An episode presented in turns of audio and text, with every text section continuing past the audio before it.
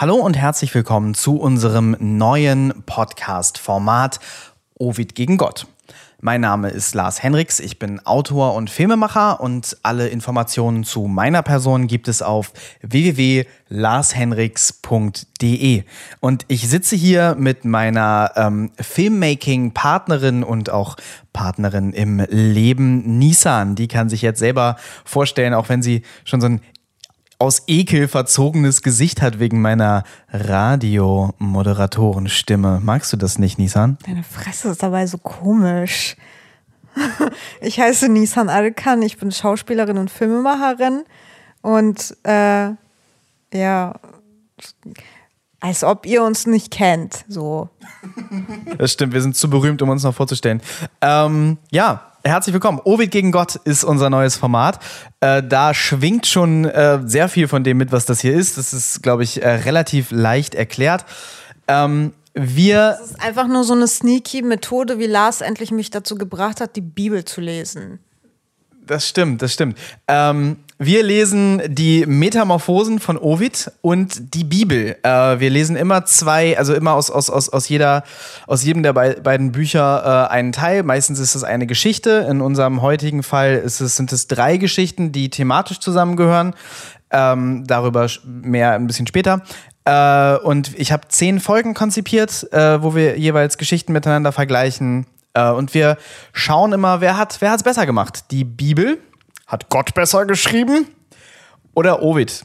Äh, ganz kurz für alle, die hier drüber gestolpert sind, weil sie einen Bibel-Podcast suchen und ähm, die in irgendeiner Form da religiöse Gefühle haben. Äh, Nissan ist von uns beiden die militantere Atheistin. Ähm, ich allerdings auch. Während ich die Bibel für ein schönes Märchenbuch halte und da tatsächlich viel von fasziniert bin und äh, viel Inspiration daraus nehme, ähm, ja, du wirst auch in der Bibel als Mensch beschrieben und ich nicht. Ich werde tatsächlich viel erwähnt in der Bibel, das stimmt. Die Bibel, da geht es hauptsächlich um mich. Und da merkt ihr das schon. Das ist für uns beide kein heiliger Text ähm, und das, das äh, wird man stark merken. Also bevor ihr uns Hass-E-Mails schreibt oder unsere Adresse rausfindet und uns töten wollt, weil irgendwelche religiösen... Das sind ja Christen, das sind ja keine Moslems. Die töten uns schon nicht. Ey, vor einer Weile hatte das Schauspielhaus eine Bombendrohung von äh, Katholiken, weil die irgendein blasphemisches Stück auf die Bühne gebracht haben. Also bitte keine Bombendrohung äh, zu mir nach Hause. Hört einfach jetzt auf, den Podcast zu hören. Sucht euch einen Therapieplatz und, ähm, weiß ich nicht, lest vielleicht mal die Bibel, weil dann wird euch auffallen, ähm, dass man daran nicht glauben kann. Weil wenn ihr an die eine Seite äh, glaubt, könnt ihr nicht an die nächste Seite glauben, weil sich die Bibel permanent widerspricht. Und dafür gibt's Gründe. Liebe Leute, die Bibel ist nicht dafür gedacht, ähm, als, als so ein Grundlagetext für eure Weltanschauung genommen zu werden. Die Bibel ist eine Sammlung aus hunderten verschiedenen Weltanschauungen, die über äh, mehrere hundert Jahre zusammengetragen worden äh, ist. Ähm, oder, oder sogar tausend Jahre zusammengetragen worden ist. Also äh, chillt mal.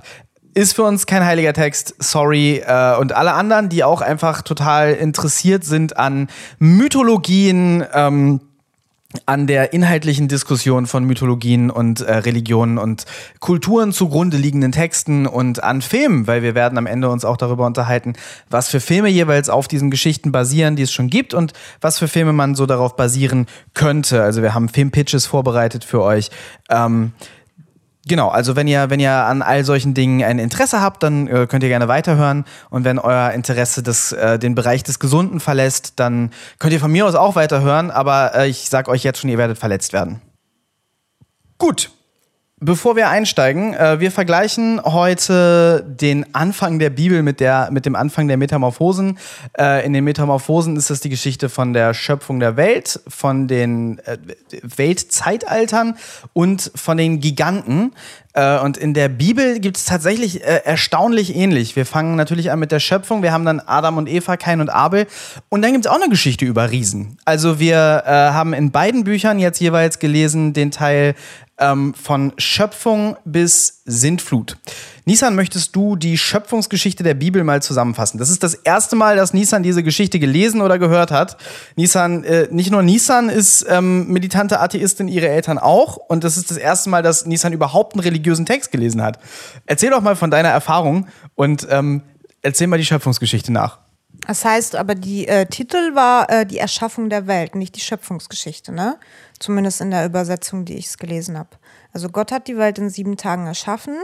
Ähm, der Mann sieht wohl aus wie Gott. Also er schafft dann einen Mann, beziehungsweise in seinen Wörtern, beziehungsweise es ist natürlich nicht Gott, der das geschrieben hat, irgend so ein Incel hat das geschrieben. Äh, er erschafft einen Menschen und eine Frau, weil Frauen sind keine Menschen. Ähm, ja, das ist was passiert in die Erschaffung der Welt. Okay, äh, in die Erschaffung der Welt ist ja ähm, erstmal die Rede von den sieben Tagen, in denen Gott die Welt erschaffen hat.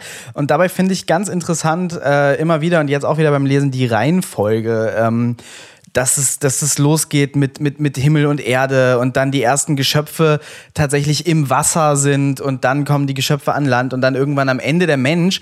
Ähm, und, und während wir aufgeklärten Menschen, die wir natürlich wissen, dass äh, Evolution stattgefunden hat, dann immer auf die Bibel zurückgucken, weil irgendwelche Trottel heutzutage noch sagen, ja, nee, die, die Welt ist in sieben Tagen erschaffen worden. Ich meine, okay, wie gesagt, lasst euch einweisen. Ähm, ich finde total faszinierend, dass in diesem offensichtlich allegorisch, metaphorisch gemeinten Text äh, vor 3000 Jahren die Leute die Reihenfolge ziemlich gut getroffen haben. Ähm, außer die Reihenfolge von, äh, dass zuerst der Mann äh, erschaffen wurde, weil das geht ja nicht ohne Frau, also ohne eine biologische Frau.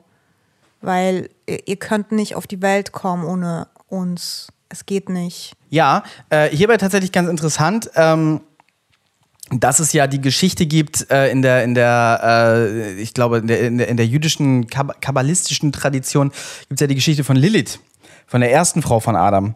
Äh, in dieser Geschichte ist es so, dass Gott Mann und Frau gleichzeitig erschaffen hat und dann ähm, hat Lilith sich geweigert, sich Adam unterzuordnen, was literally in dem Text hieß, äh, Lilith hat sich geweigert, in der Missionarsstellung unten zu liegen.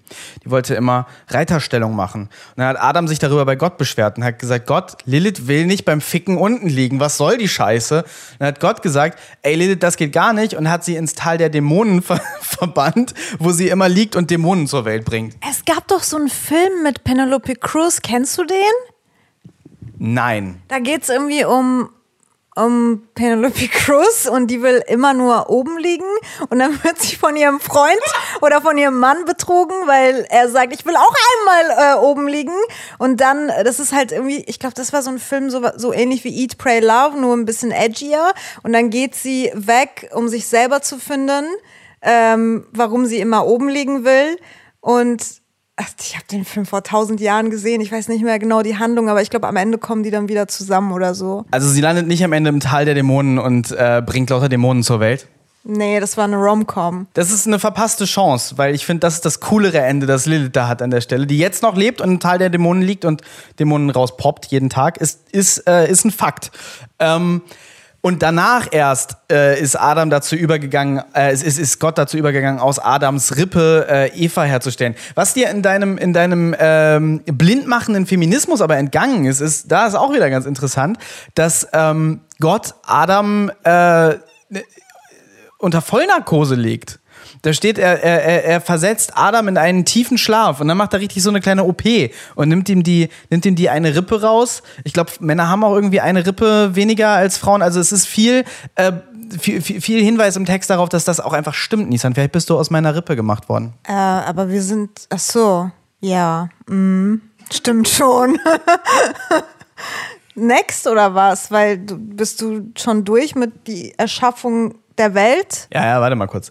Ähm, ich wollte, ich wollte einmal, spulen wir mal kurz zurück. Äh, wir lesen übrigens die äh, Zürcher Bibel. Äh, das ist die Bibelübersetzung, auf die wir uns jetzt beziehen. Das ist die neueste und meiner Ansicht nach beste äh, Bibelübersetzung. Die ist super gut zu lesen. Mir war wichtig, einerseits äh, ver verständliche Sprache und andererseits aber, dass, dass keine Details des Textes verändert worden sind. Zum Beispiel in der Lutherbibel, in der, in der in Deutschland gängigen Übersetzung. Äh, Martin Luther hat die Bibel wahnsinnig doll zensiert. es gibt, ähm, da werden wir leider nicht zu kommen, weil es kein narratives Kapitel ist, aber es gibt ein Kapitel der Bibel, da geht es eigentlich die ganze Zeit nur um Sex. Ähm, und immer wenn, also, also da, da, hat, äh, da hat Martin Luther einfach Wörter verändert. Da steht im Originaltext, dass der Mann der Frau irgendw äh, irgendwelche, irgendwelche Kräuter zwischen die Brüste legt. Ähm, das hat Martin Luther nicht mit übersetzt, das fand er nicht so gut. Äh, von daher, ich möchte meine Kräuter zwischen den Brüsten haben und habe deshalb eine akkurate Übersetzung äh, rausgesucht, die aber auch eben modern und gut lesbar ist. Die Zürcher Bibel, ich würde sie allen Leuten sehr gut empfehlen. Oder was würdest du sagen, war es gut zu lesen? Ich finde die Sprache hiervon richtig krass und ich äh, finde auch voll interessant, wie viel passiert auf den fünf Seiten, die wir gelesen haben. Sehr dicht. Ja, voll. Also ich habe jetzt nicht zum Vergleichen, weil das ist äh, die einzige Bibel, die ich angefangen habe zu lesen. Aber ich finde die Übersetzung super. Also ich konnte viel, was heißt be besser, viel verständlicher als, als das Ovid-Ding. Auf jeden Fall. Und auch von Ovid haben wir eine moderne Übersetzung, die äh, als die beste deutsche Übersetzung gilt. Da muss ich sagen, es gibt eine aktuelle englische Übersetzung im Penguin Verlag. Ähm, die ist so viel besser, aber das ist auch einfach, Englisch ist auch einfach die, die verständlichere und exaktere Sprache irgendwo. Ähm, was mir noch jetzt. Äh, was ist eigentlich die Originalsprache von Ovids Metamorphosen? Griechisch, ne? Oder Latein? Latein. Ovid war Römer. Ähm, da, da sind wir auch noch gar nicht zugekommen. Äh, Ovids Metamorphosen. Vielleicht einmal ganz kurz erklären, was das eigentlich ist. Ovids Metamorphosen erklären wir, wenn wir zu Metamorphosen kommen. Für alle, die nicht wissen, was es ist. Ich hoffe, ihr wisst es schon, aber äh, bevor, wir, bevor wir die Geschichte aus den Metamorphosen erzählen, erzählen wir einmal ganz kurz, wer Ovid eigentlich ist, wann die Metamorphosen geschrieben worden ist, sind und warum ähm, und was unser, was unsere, äh, unser, unser Verhältnis dazu eigentlich ist. Äh, alles Informationen, die ihr äh, brauchen werdet. Ähm, bevor wir weitergehen in den Geschichten, du hast die Schöpfungsgeschichte jetzt sehr knapp, sehr kurz zusammengefasst und bist direkt übergegangen zu Adam und Eva. Ähm, ich finde noch wichtig, dass äh, nachdem äh, es gibt erst die Schöpfungsgeschichte, da, da, da erschafft Gott irgendwie alle Tiere und dann irgendwann den Menschen. Und dann gibt es die Adam und Eva-Geschichte, da hat Gott den Menschen erschaffen, den Adam erschaffen und ähm, lässt und, und, macht ihm danach irgendwie noch mehr lauter Tiere oder macht danach erst die Tiere. Das ist ganz komisch. Und dann gibt Adam den Tieren einen Namen. Ähm, das, das, das, das, erwähne ich, weil wir haben noch eine andere Bibel. Äh, das ist so eine, so eine riesige Familienbibel, heißen die, glaube ich. Das ist, glaube ich, eine katholische Sache.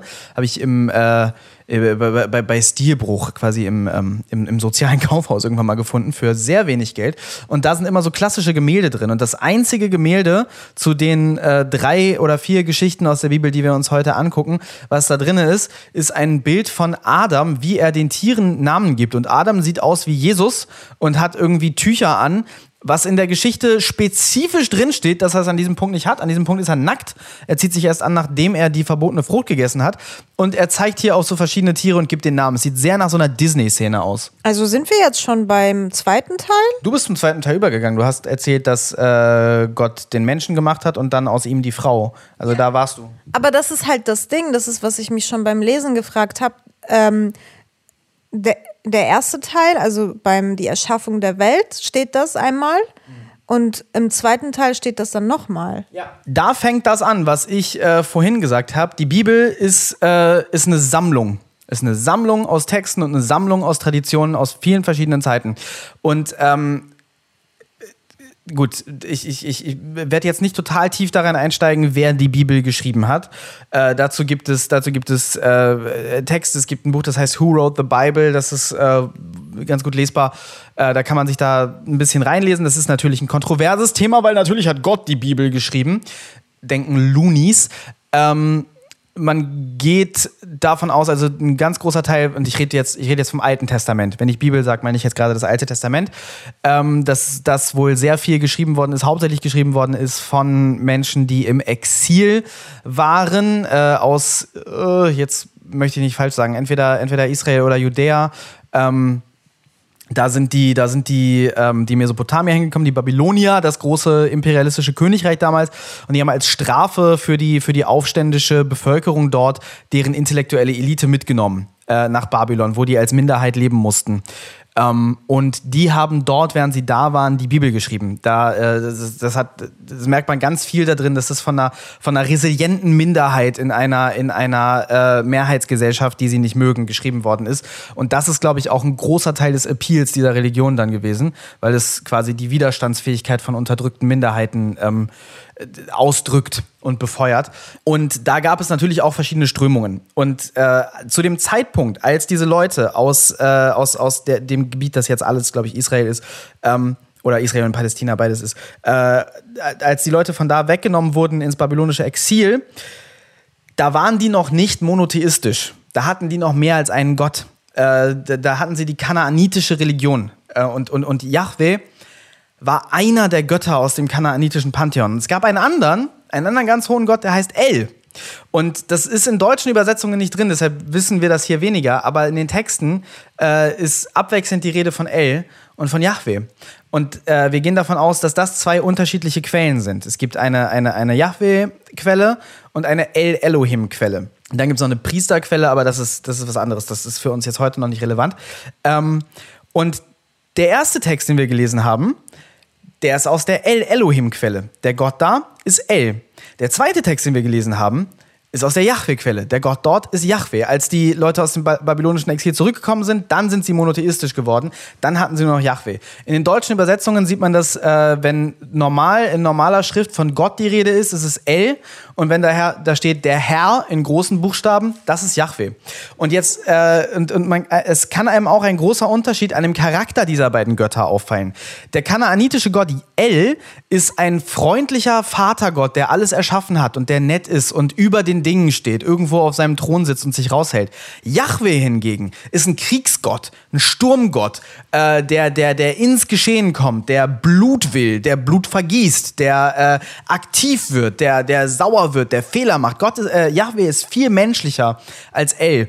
Ähm, und genau was du beobachtet hast, dass in, in, in der zweiten Geschichte, die erste Geschichte in einer veränderten Form wiedererzählt wird, das zeigt uns, dass das zwei unterschiedliche Traditionen sind. Die einen glauben an El, die anderen glauben an Yahweh. Äh, und ich liebe diesen Fakt. Ähm, ich habe ein Drehbuch drüber geschrieben, das heißt Menschenfresser. Äh, man kann sich meine Lesung von Menschenfresser übrigens auf diesem Podcast-Kanal anhören. Macht es mal. Das ist ja echt interessant, aber ich finde es irgendwie doof, dass du Menschenfresser ähm, schon zur Verfügung gestellt hast. Ich glaube noch daran, dass du das irgendwie produziert kriegst. Ey, ihr könnt jetzt die Ersten sein, die von Menschenfresser hören, bevor wir das drehen. Vielleicht wird es eine Serie, vielleicht wird es, ich will es eigentlich als Filmtrilogie machen. Und wenn sich viele Leute den ersten Teil anhören, dann schreibe ich noch einen zweiten und einen dritten Teil und irgendwann drehen wir es. Ich habe richtig Bock drauf. Soll ich mal äh, den zweiten Teil beschreiben, so was ich alles verstanden habe? Beziehungsweise nicht verstanden habe. also der Mensch im Garten Eden heißt das. So, meine erste Frage, was ist ein Eden? Das ist, glaube ich, einfach der Name von diesem Garten der Garten Eden, das ist das Paradies. Ich kann dir leider nicht mehr als das sagen. Ich bin, achso, ich habe überhaupt gar keinen wissenschaftlichen Hintergrund und äh, alles, was ich sage, ist ähm, im Zweifelsfall Satire. Ja, und ich, ich stelle ihn die Fragen, weil er eher christlich aufgewachsen ist als ich. Er. Nicht, weil er ein Mensch ist und ich nicht. Soweit ich es verstanden habe, äh, Gott hat irgendwie die Menschen aus Erde erschaffen äh, er hat einfach auf die Erde gepustet und dann kam ein Mensch, mhm. hat er so einen Sandmann lebendig gemacht und dann hat Gott ähm, einen Garten mit Kräutern und Bäumen und sowas gebaut und seine Menschen da reingesetzt. Das ist halt auch immer das wieder, äh, das wechselt sich auch immer ab. Entweder ist es einfach die Sprache, dass es erst Menschen sind, dann ist es doch nur ein Mensch. Mhm. Ist ein bisschen verwirrend. Aber bisher klingt das einfach nur wie Sims spielen. Also der hat sich da einfach so einen Garten gebastelt und so, ja, wie so ein Puppenhaus halt. Ganz kurz zu der Sache mit dem, mit dem, dass er in den, in den, in den Staub reingeatmet hat. Das ist ganz interessant, weil sich das äh, durch, die, äh, durch die Weltanschauung von der Bibel so ein bisschen durchzieht und äh, relevant ist für eine aktuelle Debatte, und zwar die Abtreibungsdebatte. Wir werden direkt mal kontrovers. Ähm, die Bibel, und zwar durchgängig, das ist eine der Sachen, der, in der sich die Bibel äh, nicht unbedingt widerspricht, definiert ähm, äh, Leben, Seele, Wert als Mensch durch Atem. Ein Mensch wird in der Bibel ein Mensch, wenn er atmet. Ähm, der Atem ist das, was von Gott kommt. Äh, und ähm, also was ich dabei interessant finde, ist, man redet in der Abtreibungsdebatte viel darüber, ab wann ist ein Mensch ein Mensch, ab wann ist ein Mensch im, äh, gerade auch im religiösen Sinne äh, schützenswertes Leben. Ähm, und, und ich denke, dass also was weiß ich, ich muss da jetzt nicht tief in die Debatte einsteigen. Ich bin nicht auf der Seite der Bibel, was das angeht, ähm, aber auch erst recht nicht auf der Seite der aktuellen ähm, Leute, die meinen, dass sie äh, irgendwie die Meinung der Bibel vertreten. Ähm, weil laut Bibel wäre ein Mensch dann ein Mensch und schützenswertes Leben, wenn er atmet. Also na, nach der Geburt. Also könnte man in biblischer Sicht bis zur Geburt abtreiben. Übrigens, Gott, großer Fan von Abtreibungen. Äh, viele Viele Abtreibungen werden in der Bibel durch Gott vollzogen. Also, ähm, wenn ihr Abtreibungsgegner seid, sucht euch bessere Argumente als die Bibel, weil die Bibel ist nicht auf eurer Seite. Sorry. Ja, selbst wenn, ich finde das völlig irrelevant, wenn, äh, das ist ja auch kein, selbst wenn das in der Bibel, in irgendeinem so Buch, das vor was weiß ich, wie viel Millionen, Milliarden Jahren geschrieben wurde, stehen würde, dies und jenes ist verboten. Ist, ja, gut, dass du das sagst, aber ist doch scheißegal. Und diese Leute sind auch dieselben Leute, die, was weiß ich, Maskengegner und so ein Scheiß sind. Also denen ist Menschenleben sowas von scheißegal. Ja, natürlich ist das scheißegal, aber äh, ich finde es trotzdem immer sehr gut, äh, bigotten Menschen ähm, argumentativ auf ihrer eigenen Argumentationsgrundlage begegnen zu können. Und ja, es ist komplett Hanebüchen, äh, Realpolitik und reale moralische ähm, Punkte zu machen, gestützt von einem äh, tausende Jahre alten Märchenbuch. Aber wenn es sogar da nicht funktioniert, wenn es sogar auf der Basis unlogisch und dumm ist, äh, ähm, ich finde das ganz schön, das ähm, einmal zu erwähnen. Ja, bestimmt. Aber denkst du, genau diese Leute, so Abtreibungsgegner, haben das Intellekt, unseren Podcast zu hören und das überhaupt so weit zu kommen und das zu verstehen? Nein, aber vielleicht äh, hört jemand den Podcast, merkt sich das Argument und trifft mal vor einer Abtreibungsklinik, weil das ist natürlich die Art und Weise, wie Atheisten abtreiben. Äh, verhüten, meine ich, wie Atheisten verhüten. Abtreibung ist Verhütung für Atheisten. Ähm, trifft da vielleicht mal so ein paar demonstrierende äh, Hurensöhne und ähm, ich, ich würde es einfach mal interessant finden, wie, wie die Argumentation sich dann verändert. Ist das wirklich so? Ich kenne das nur aus dem Film äh, oder aus, aus Filmen oder aus Serien, dass äh, die, diese Demonstrations- also, dass, dass so, so Leute vor Abtreibungsstationen oder so demonstrieren. Kennst du sowas? Also es das wirklich? Äh, hier in Deutschland? Also als ich das letzte Mal äh, abtreiben war, da äh, tatsächlich nicht. Nee, keine Ahnung, was weiß ich. Ich war noch nie in einer Abtreibungsklinik. Ich weiß nicht mal, ob es ab, nicht mal genau, ob es Abtreibungskliniken gibt. In Deutschland ist ja Abtreibung nicht per se legal und es ist ja zum Beispiel verboten, darüber zu informieren. Das merkt man an mir. Ich bin super uninformiert, äh, was das angeht. Ähm, so, apropos unser komischer Humor. Äh, ich war erstaunt davon, wie viel Humor tatsächlich in diesem Text steht. Äh, mit den Fußnoten in der Zürcher Bibel, da ist viel, da werden viel entschlüsselt so äh, Wortspiele, die gemacht worden sind.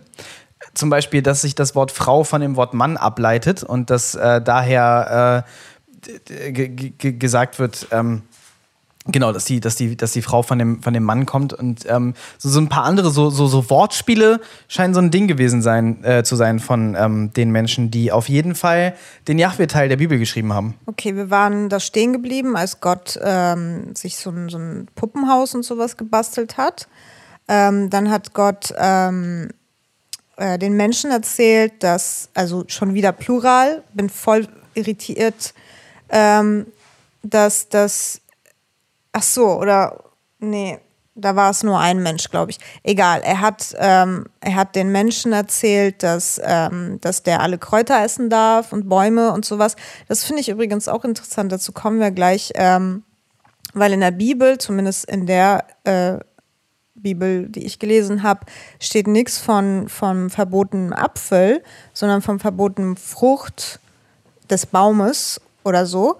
Ähm, ich weiß nicht, wer auf diese Idee mit, mit der äh, Apfel gekommen ist, weil hier, also in der Bibel steht das nicht, gar nicht mal so. Ich glaube, das mit dem Apfel waren die Römer. Äh, ich bin mir nicht ganz sicher, aber ich meine, das mal gehört zu haben, dass für die Römer einfach alles, was rund war, ein Apfel war. Äh, jede, jede, jede Form von Frucht. Ähm, Überbleibsel davon wäre dann Pomme de terre in, äh, im, im, im, Französischen. Erdapfel, Kartoffel, bei rund. Ähm, oder, oder eine Orange wäre, wäre wahrscheinlich dann äh, in, in solchen Texten auch ein Apfel, ein oranger Apfel, keine Ahnung.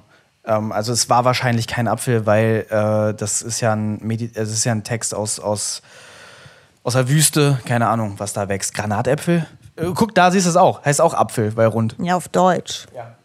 Das ist in anderen Sprachen nicht so. Heißt nicht alles, was rund ist, Apfel. Ja, auf, äh, auf, auf Englisch heißt es, heißt es irgendwas mit Granate. Granatapfel auf Deutsch. Also irgendwie die Granate ist dabei wichtig. Naja, auf jeden Fall ähm, sagt Gott, äh, es gibt einen Baum. Es, ist, es, es heißt. Pomegranate. Pomme de terre. Pomme ist Apfel auf Französisch. Also doch, ja, auf Englisch ist da auch noch der Apfel drin. Also auf Türkisch zum Beispiel heißt es Nar. Ich weiß nicht, woher es kommt. Es klingt sehr türkisch. Also Türkisch gibt es auch viel vom Französischen oder vom Lateinischen, aber ich glaube, Nar ist einfach Türkisch. Äh, ja, die äh, Französisch und äh, zu einem, ja, und Deutsch sind doch äh, romanische Sprachen? Ist Deutsch eine romanische Sprache? Nee, ne? Oder? Auf jeden Fall sind Deutsch und Französisch römisch beeinflusst und äh, Türkisch vielleicht nicht. Oder nicht zu dem, nicht in dem Ausmaß. Ja, lass mal nicht über Sachen reden, wo wir keine Ahnung haben. Ja, ihr hattet doch Byzanz, ne? Ja. Also müsstet ihr eigentlich noch mehr römisch beeinflusst sein. Ja, schon. Weil nach Deutschland sind die Römer ja nie so richtig gekommen. Das ist ja das Problem. Hier sind die ja für immer Barbaren gewesen und haben nicht Zivilisation gelernt, wie man heute noch merkt. Ja. Naja. Ist so. Wo war ich stehen geblieben? Achso, äh, der Baum der Erkenntnis. Ähm, da geht es einfach nur darum, dass wenn man von dem Baum isst, und wie gesagt, in der Bibel ist es äh, nicht kommentiert, ob es ein Apfelbaum ist oder ein Zitronenbaum oder whatever, ähm, dann ist, ist der Mensch quasi nicht mehr ignorant. Dann, dann kann, hat er Wissen und ähm, er weiß, dass er sterben wird. Äh, er weiß alles, er weiß, keine Ahnung, darum geht's. Und, ähm, und das, das sagt Gott halt wie, wie so eine, ich weiß nicht, das klingt wie so eine, wie, wie, das kenne ich eigentlich auch nur so aus, aus so amerikanischen Filmen und Serien. Vielleicht ist das was Christliches, ähm, so eine Kindererziehung, dass man Kindern so sagt, fass das nicht an, das ist feurig oder so. Weißt du, fast äh, geh nicht ähm, alleine in den Dachboden, weil da ist ein Monster oder so. Das habe ich noch nie gehört, dass jemand gesagt hat, geh nicht auf den Dachboden, da ist ein Monster. Das ist, klingt ganz schlimm. Wer, wer macht das? Keine Ahnung, kennst du das nicht aus. Leider fällt mir gerade kein Beispiel ein, aber kennst du das nicht, dass so aus, aus so Filmen, dass, dass Eltern irgendwie ihre klein, also Kinder, die richtig klein sind, die so Lügen glauben können?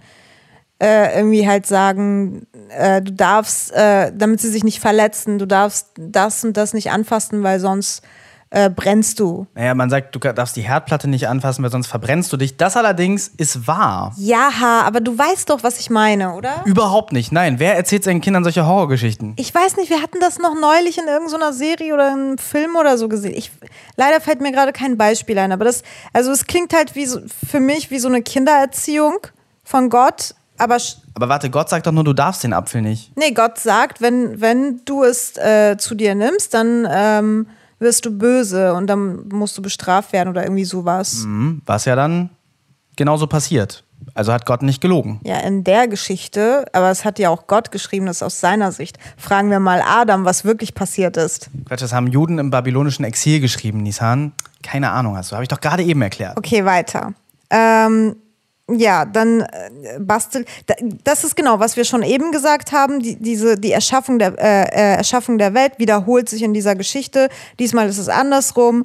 Ähm, äh, in, in der ersten Teil bei ähm, Genesis 1 äh, entsteht erst ähm, alles andere, dann die Tier, Tiere und dann der Mensch soweit ich mich richtig erinnere. Und äh, beim Genesis 2, da wo, worüber wir jetzt reden, ähm, erschafft äh, Gott erst den Menschen und dann äh, Tiere, damit, damit der Mensch nicht alleine sein soll. Und, und der Mensch ähm, darf sich äh, die Namen aussuchen. Also er nennt äh, die verschiedenen Vögel, wie sie jetzt heute heißen, in allen Sprachen natürlich. Und ähm, verschiedenen Katzen und so weiter. Ne? Ihr wisst, was gemeint ist. Weil wir die Geschichte nicht lesen werden, aber ich gleich äh, darauf eingehen möchte, wenn wir Ovid äh, besprechen, wo du das mit den Sprachen äh, sagst, da macht die Bibel continuity-technisch überhaupt keinen Fehler, weil ähm, die Anwesenheit von verschiedenen Sprachen passiert im Narrativ der Bibel erst später. Erst haben alle dieselbe Sprache, dann kommt der Turmbau zu Babel, ähm, womit ein Turm in Babylon gemeint ist. Wir wissen, glaube ich, sogar relativ genau, welchen Turm, aber also die, die, die Babylonier, die Mesopotamier, die haben immer äh, auf so eine bestimmte Art, so eine bestimmte Art von Turm gebaut. Und die hatten irgendwie wohl einen ganz hohen Turm, der für die Provinzbauern äh, aus, aus, aus Judäa oder Israel, ich bin mir nicht mehr ganz sicher, ich glaube Judäa, äh, halt wahnsinnig hoch wirkte. Und deshalb haben sie sich die Geschichte ausgedacht, weil dazu kam noch, dass äh, in Babylon waren verschiedenste Leute unterschiedlicher Kulturen, die ne, ähm, da eine gemeinsame Sprache gesprochen haben, aber auch verschiedene Sprachen. Und davon beeinflusst offensichtlich ist die Geschichte vom Turmbau zu Babel entstanden, ähm, wo sie sagen, da gab es diese Stadt, Babel, und die Leute, die, haben, die waren so arrogant und die wollten Gott sein, weil ne, die wie Bauern auf die große Stadt gucken. Und dann haben sie einen, einen, Turm gebaut, weil sie wollten hoch zu Gott und mit ihm reden. Und dann hat Gott sich bedroht gefühlt von den Menschen, offensichtlich die Jahwe Quelle, weil das ist der, der sehr menschliche Gott, der sich bedroht fühlen würde von Menschen. Und hat den Turm kaputt gemacht. Ähm, und hat dann gemacht, dass die Menschen alle unterschiedliche Sprachen sprechen, damit Chaos herrscht und sie sich nicht äh, miteinander verständigen können. Also, dass Adam zu diesem Zeitpunkt äh, noch jeweils ein Wort für jedes Tier genommen hat. Äh, übrigens, da sind wir wieder bei dem Bild in unserer, äh, in unserer Familienbibel, das hier offen liegt. Und da ist Adam angezogen und es stört mich. Ich finde, Adam muss nackt sein. Ich möchte, ich möchte einen, einen nackten Adam haben. Adams Fresse ist ein bisschen hässlich auf diesem Bild auch. Ne? Der sieht so ein bisschen aus, er hat so ein bisschen so ein Rattengesicht. Er hat kein Kinn und so ein Fusselbart. Das ist ein relativ hässlicher Adam. Also da, da war Gott noch am Üben, was Menschenmachen angeht. Ähm, naja, äh, so, aber dass, dass da noch eine Sprache ist, das macht im Narrativ der Bibel jetzt gerade noch erzählerisch Sinn. Habe ich ja auch gar nicht ähm, gesagt. Du bist jetzt wieder voll abgesprungen, hast mega viel erzählt. Wir sind immer noch bei Genesis 2. Reiß dich mal ein bisschen zusammen, Lars. Sorry, ist mein Lieblingsbuch. Ich hatte gerade wirklich Angst, dass du schon wieder einen Monolog von fünf Minuten haben wirst. Gott hat Tiere gebastelt, damit der Mensch nicht alleine ist. Aber das gefällt ihm nicht. Er hat irgendwann mal genug Ziegen gefickt. Cutte das aus, bitte. Das war, glaube ich, nicht gut. Du warst so stolz für einen Moment auf deinen Witz mit den Ziegenficken. Du warst, hat irgendwann genug Ziegen gefickt. Und warst du so, bam, ich hab's ihnen, ich ihnen allen gegeben. Ich habe gesagt, Adam hat Ziegen gefickt. Steht übrigens nicht in der Bibel. In der Bibel stehen ähnlich unglaubliche Sachen, deshalb muss ich das ganz kurz dazu sagen, weil wir werden Dinge sagen, die in der Bibel stehen, wo man denken wird, was, das steht da doch nicht. Und dann werdet ihr das nachlesen und dann werdet ihr sagen, das steht da ja tatsächlich. Aber vom Ziegenficken ist nicht die Rede in der Bibel. Was übrigens auch nie in der Bibel steht, ist, dass Kannibalismus nicht okay ist. Aber das ist ein anderes Thema. Nein, das war ein irgendwie dover Witz. Das war so ein Edgelord-Witz, deswegen mochte ich das dann doch nicht. Nee, und dann äh, bastelt Gott eine Frau für den Menschen. Keine Ahnung, aus seinen Rippen. Das habe ich irgendwie nicht so ganz. Ja, es ist auch die klassische Geschichte. Also ähm, äh, der Mensch schläft ein oder so. Nein, nein, also Gott äh, gibt dem Menschen eine Vollnarkose, nimmt dann, äh, nimmt dann, nimmt dann Zellmaterial von ihm und äh, klont ihn in leicht veränderter Form. Erstaunlich wissenschaftlich. Also er lässt äh, Adam in einen tiefen Schlaf fallen und nimmt ihm dann eine Rippe weg. Ja, die Menschen erschaffen Frauen. Nein, nein, Gott. Gott erschafft den weiblichen Menschen. Ja, aber Gott ist ja auch ein Mann in der Bibel. Ach so, du meinst sein Geschlecht männlich. Ja, Yahweh ist auf jeden Fall ein Mann. Ja, El ist ein Vater. Ja, ja, doch. Also diese, das sind. Gott hat übrigens eine Frau, Yahweh. Yahweh hat eine Frau, die heißt, die heißt Asherah. Die wird, glaube ich, sogar in der Bibel erwähnt. Egal. Äh, dann wird aus, aus seinem Rippen eine Frau äh, erschaffen. Und dann ist es halt ein nackter Mensch und eine Frau, weil Frauen sind halt keine Menschen. Äh, und der Mensch hängt an der Frau, weil man kennt es ja, also der, wie es dann halt in der Bibel äh, beschrieben ist, der Mensch verlässt seinen Vater, Menschen, und seine Mutter Frau, für Frau. Ähm, und das macht halt schon wieder gar keinen Sinn, weil ich dachte, das sind doch die ersten zwei, also die, die zwei sind doch die ersten halt Mensch und Frau auf der Welt, warum haben die plötzlich Väter und Mütter? Ich dachte, die sind doch von Gott erschaffen worden. Dann ist Gott ihr Vater und ihre Mutter. Oder Asherah ist die Mutter. Ist aber noch gar nicht davon die Rede. Naja, und dann halt sind die beiden, also eine Frau und ein Mann, und die sind beide nackt und die schämen sich irgendwie nicht. Weil sie sind halt noch voll ignorant. Sie haben noch nicht den verbotenen Frucht gegessen, was übrigens alles sein kann. Ah ja, da hatte ich eine Frage, aber die haben wir jetzt schon mehrmals also ich habe auch hier nochmal bei meinen Notizen geschrieben, sind die zwei Geschichten unabhängig voneinander, weil in Geschichte 1 hatte Gott doch auch schon Tiere und Menschen erschaffen, ist der zweite Teil einfach eine detaillierte, Version vom ersten Teil, aber das haben wir ja schon besprochen. Also ja, was sagst du zu Der Mensch im Garten Eden? Die Geschichte bis hier, ähm, äh, bis hier finde ich es lame. Mein Lieblingsteil kommt jetzt äh, bis hier. Tatsächlich ist es eine Geschichte, auf die ich komplett verzichten könnte. Also mir gefällt das auch nicht mit dem äh, Erschaffen der, der, der, der Frau aus der Rippe des Mannes und bla, habe ich ja auch schon gesagt. Also die Lilith-Geschichte finde ich da deutlich interessanter. Dazu gibt es auch äh, feministische Interpretationen. Äh, mit mit, mit, Midrash, mit, Midrash sagen sie auf Englisch, das sind so ähm, äh, jüdische Auseinandersetzungen mit diesen Texten, die über die Zeiten äh, die ganze Zeit geschrieben und gemacht werden. Da gibt es auch ganz viele äh, feministische Interpretationen geradezu äh, zu diesen Geschichten. Ähm, mich spricht diese konkrete Geschichte gar nicht an. Ich kann der Schöpfungsgeschichte ein bisschen was abgewinnen, einfach nur wegen der, wegen der Reihenfolge, also was vorher ist, ne? die, die, die Erschaffung der Welt. Die, die El-Sachen finde ich, glaube ich, tendenziell immer ein bisschen besser als die Yahweh-Sachen, obwohl Yahweh ist unterhaltsamer. Ähm, und diese, diesen Teil der Geschichte mag ich nicht. Du? Ähm, ja, ich glaube, ich habe es offensichtlich genug kommuniziert, dass ich es nicht mag. Aber meinst du, dass, dass das aufhört? Das ist nur, es ist ja nicht nur ein, ein Teil des gesamtes, gesamten Buches, das super misogyn ist. So, das wird sich doch die ganze Zeit so fortsetzen, oder nicht? Also äh, ich werde jetzt nicht äh, über die Bibel als ein, als ein feministisches Manifest reden, aber es gibt auf jeden Fall äh, große Teile der Bibel, die äh, nicht misogyn sind und die äh, sogar den Bechteltest bestehen. Aber es wird sich doch fortsetzen, dass ähm, zumindest, dass das Frauen keine Menschen sind. Es hat sich ja leider bis Jahr, Jahr, welches Jahr haben wir? 2021 durchgesetzt, dass Männer oft nicht verstehen oder nicht wissen, oder annehmen, dass Frauen irgendwelche Aliens sind. Äh, ja, gut, das ist keine Erfindung der Bibel. Das hat jede Kultur zu äh, jedem Zeitpunkt leider so angenommen. Wir denken immer, boah, irgendwann gab es bestimmt mal die große, die große matriarchalische Gesellschaft, äh, die Gesellschaft, in der das anders war. Bisher haben wir sie nicht gefunden. Äh, jede, jede Kultur bisher hat das irgendwie ähm, so gemacht in verschiedenen Abstufungen. Aber natürlich ist auch ein interessanter Teil von ähm, diesem, diesem monotheistischen Projekt der äh, im babylonischen Exil befindlichen dass, äh, dass, dass es im, im, im kanaanitischen Pantheon, aus dem, aus dem äh, sowohl El als auch Jahwe kommen, durchaus weibliche Götter gab. Und die sind alle komplett verdrängt worden. Also äh, ja, es mag sein, dass sogar unter den antiken äh, Religionen, die alle ein bisschen misogyn sind, diese besonders misogyn ist. Zu diesem Zeitpunkt, wie gesagt, es gibt später äh, Geschichten, die da einen anderen Tonfall haben, aber da wird jetzt sich an der Grundeinstellung nicht allzu viel ändern. Das, äh, nö. Die ist aber bei Ovid auch vorhanden. Ja, habe ich ja auch gar nicht abgestritten. Was meinst du, wer hat das geschrieben? Das hat doch safe wirklich so ein 13-jähriger Junge geschrieben, zumindest diesen Teil. Es hat, also wer es jetzt konkret aufgeschrieben hat, weiß ich nicht, aber das kommt natürlich alles aus, aus, aus auch jahrhundertelanger mündlicher Überlieferung. Ähm, aber ja, ich schätze es auch so ein, dass das Männer unter sich geschrieben haben. Ich bin mir da aber nicht sicher. Ich habe Who Wrote the Bible nicht gelesen. Äh, ich habe da nur sekundär Sachen drüber gehört. Wollen wir dann weitermachen mit, mit der nächsten Genesis?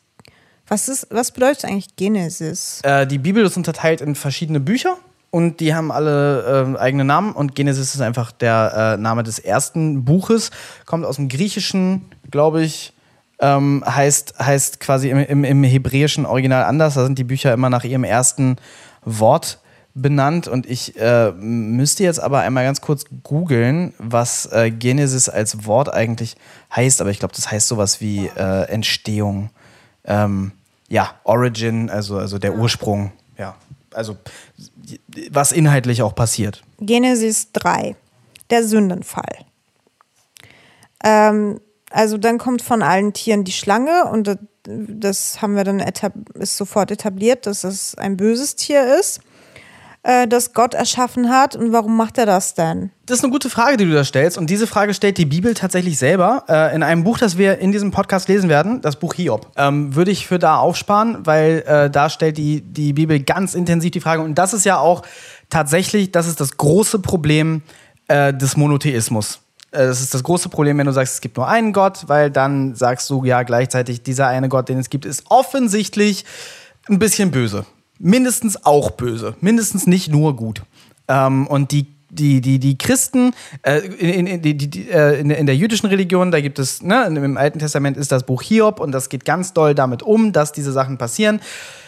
Es gibt keine richtige Antwort dazu, aber ich meine, Israel heißt, ähm, der mit Gott kämpft oder der mit Gott ringt. Ähm, das, ist, das, ist, das ist da äh, tiefer Bestandteil, den wir im, im Alten Testament ganz viel merken, auch von der Philosophie und von der Religion, dass man eben darüber nachdenkt, dass man eben damit ringt. Deshalb sind da auch diese ganzen vielen verschiedenen unterschiedlichen äh, philosophischen ähm, Ansätze drin, weil jeder, jeder soll für sich damit, damit umgehen und da überlegen. Und genau die Frage, die du stellst, die soll sich jeder stellen und überlegen. Äh, da gibt es jetzt keine Antwort drauf. Ja?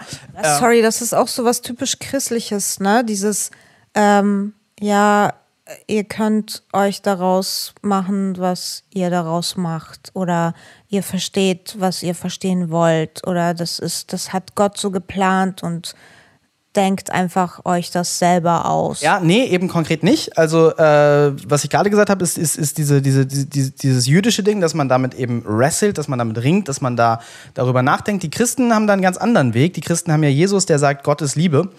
Ähm, und er sagt, Gott ist gut. Und das ist äh, ein wesentlich radikaleres Statement äh, und, und wesentlich schwieriger argumentativ zu verteidigen, weil ähm, Genau, weil warum hat er denn dann die Schlange gemacht, wenn er, wenn er so gut ist? Also das, das typisch Christliche ist zu sagen, Gott hat einen Plan, alles was passiert ist gut, alles was passiert, passiert aus einem Grund. Und äh, was sie höchstens sagen ist, du kannst den Grund, wir, wir Menschen sind zu klein, unsere Gehirne sind zu klein, um die super schlauen Gründe von Gott zu verstehen, warum äh, Kinder in Moria von Ratten angefressen werden sollen. Das ist eine gute Sache äh, und es ist gut, dass das passiert. Dazu gibt es noch bei, in, der, in der Bibel dieses, äh, gibt dem, äh, gibt Cäsar, was Cäsars ist, was man auch auslegen kann als so eine Art Art, äh, halt dich, misch dich, misch dich nicht ein in Weltliches, misch dich nicht ein in die Politik. Ähm, das ist, glaube ich, auch dem verschuldet, dass, dass das Christentum schon immer, das hat sich ausgebreitet, weil das äh, eine Religion ist, die als Machtinstrument benutzt wird. Ich glaube, deshalb haben die Römer das so krass durchgesetzt. Whatever. Ähm, genau, das ist, das ist die christliche Anschauung. Gott ist gut, äh, im, im, im, Alten Testament ist man sich da offensichtlich nicht so sicher. Äh, es ist ganz interessant, die meisten Leute, die den Text nicht gelesen haben, die denken, die, dass der Teufel Eva äh, gesagt hat, sie soll ähm, die verbotene Frucht essen und nicht eine Schlange. Der Teufel kommt aber in der Bibel so gut wie nicht vor. Der Teufel kommt nicht aus dem Christentum. Der Teufel kommt aus dem Zoroastrismus von den Zarathustran. Ähm, eine untergegangene, nicht monotheistische Religion. Da gibt es zwei Götter. Da gibt es einen guten und einen bösen Gott. Und da ist das monotheistische äh, Problem zum Beispiel gelöst. Es gibt einen guten Gott und einen bösen Gott. Und du musst versuchen, gut zu sein äh, und solltest nicht böse sein. Das haben die Christen halt später total doll übernommen. Äh, weil klar, zu ihrem Zeitpunkt war Zoroastrismus eine der größten Religionen Religionen der Welt. Natürlich waren die massiv davon beeinflusst und der Teufel ist komplett aus dieser ganz anderen äh, Tradition, die irgendwie aus dem Iran kommt. Und ich glaube, bei euch in der Türkei war das auch ganz groß. Ähm, also diese ganzen Geschichten ähm, kommen nicht aus dieser Tradition. Du guckst mich so genervt an. Lars, bist du heute auf Ritalin oder so? Nein, aber ich bin nicht so müde wie du. Komm, weiter im Text. Ich bin überhaupt nicht müde, aber du bist so ratata, ratata, ratata, ratata. Du bist wie die eine von Biohackers. Ich mag das Buch. Ähm, ich, ich komme einfach nicht mit nach äh, fünf Minuten. Bist immer so. Okay, wo war ich stehen geblieben? Ja, warum? Okay, dann hast du geantwortet, basically wird später erzählt, vielleicht. Oh mein Gott, bitte. Nein, weil Gott nicht gut ist. Vor allem Yahweh ist kein, kein netter Gott. Okay, äh, und die Frau ist irgendwie automatisch ein Paselmund. Die quatschen ein bisschen und die Schlange überredet sie vom verbotenen Baum zu essen und Frau überredet Mensch auch mitzuessen. Die sind neugierig, weil wenn die vom verbotenen Baum essen, sind die dann nicht mehr ignorant. Und das mag Gott gar nicht.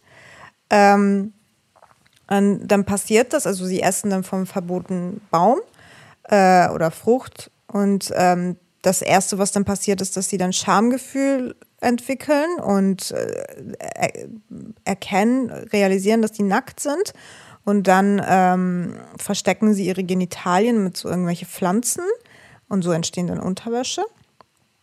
Und äh, dann irgendwie kommt Gott und der kriegt das mit und dann schimpft er mit denen. Und, und Mensch petzt sofort Frau, Frau petzt sofort Schlange. Und äh, Gott fängt dann richtig an zu schimpfen. Und er bestraft die Schlange irgendwie damit, für immer Staub zu fressen und von anderen Tieren ausgeschlossen zu werden das ist der Grund, warum, warum äh, man kennt es ja, warum Katzen und Hunde Schlangen immer mobben. Ähm, und, und Frau zu seinem Feind zu machen, weil Frauen und Schlangen, die kommen ja gar nicht gut miteinander klar.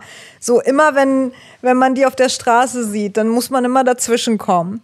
Dann müssen immer irgendwelche Menschen dazwischen kommen, die beiden Biester sich nicht gegenseitig auffressen. Willst du sagen, dass Frauen und Schlangen äh, besser miteinander klarkommen als Männer und Schlangen? Ich will damit sagen, dass ich das nicht mitgekriegt habe, dass da eine große Feindschaft zwischen Frauen und äh, Schlangen gibt. Schlangen sind fucking Scheißtiere. Es gibt eine große Feindschaft zwischen normalen Leuten und Schlangen. Naja, Menschen haben halt selbstverständlich Angst vor Schlangen, wenn überhaupt, aber gibt es da irgendwie, also es ist ja nicht so, dass, keine Ahnung, äh, also, zu dem Zeitpunkt, wo Eva mit der Schlange redet, ist die Schlange offensichtlich noch kein Feind der Menschen. Und äh, Gott sagt zu Eva, dir und deinen Nachkommen, also allen danach kommenden Menschen, soll die Schlange ein Feind sein. Und äh, ihr, irgendwie deine Nachkommen, sie sollen der Schlange äh, den Kopf zertreten und sie soll nach ihren Füßen schnappen. Also, dass, dass alle Menschen, dass Menschen, es geht hier nicht um Frauen, es geht um Menschen allgemein. Sei nicht so egozentrisch, äh, nur weil du gerade heilig menstruierst.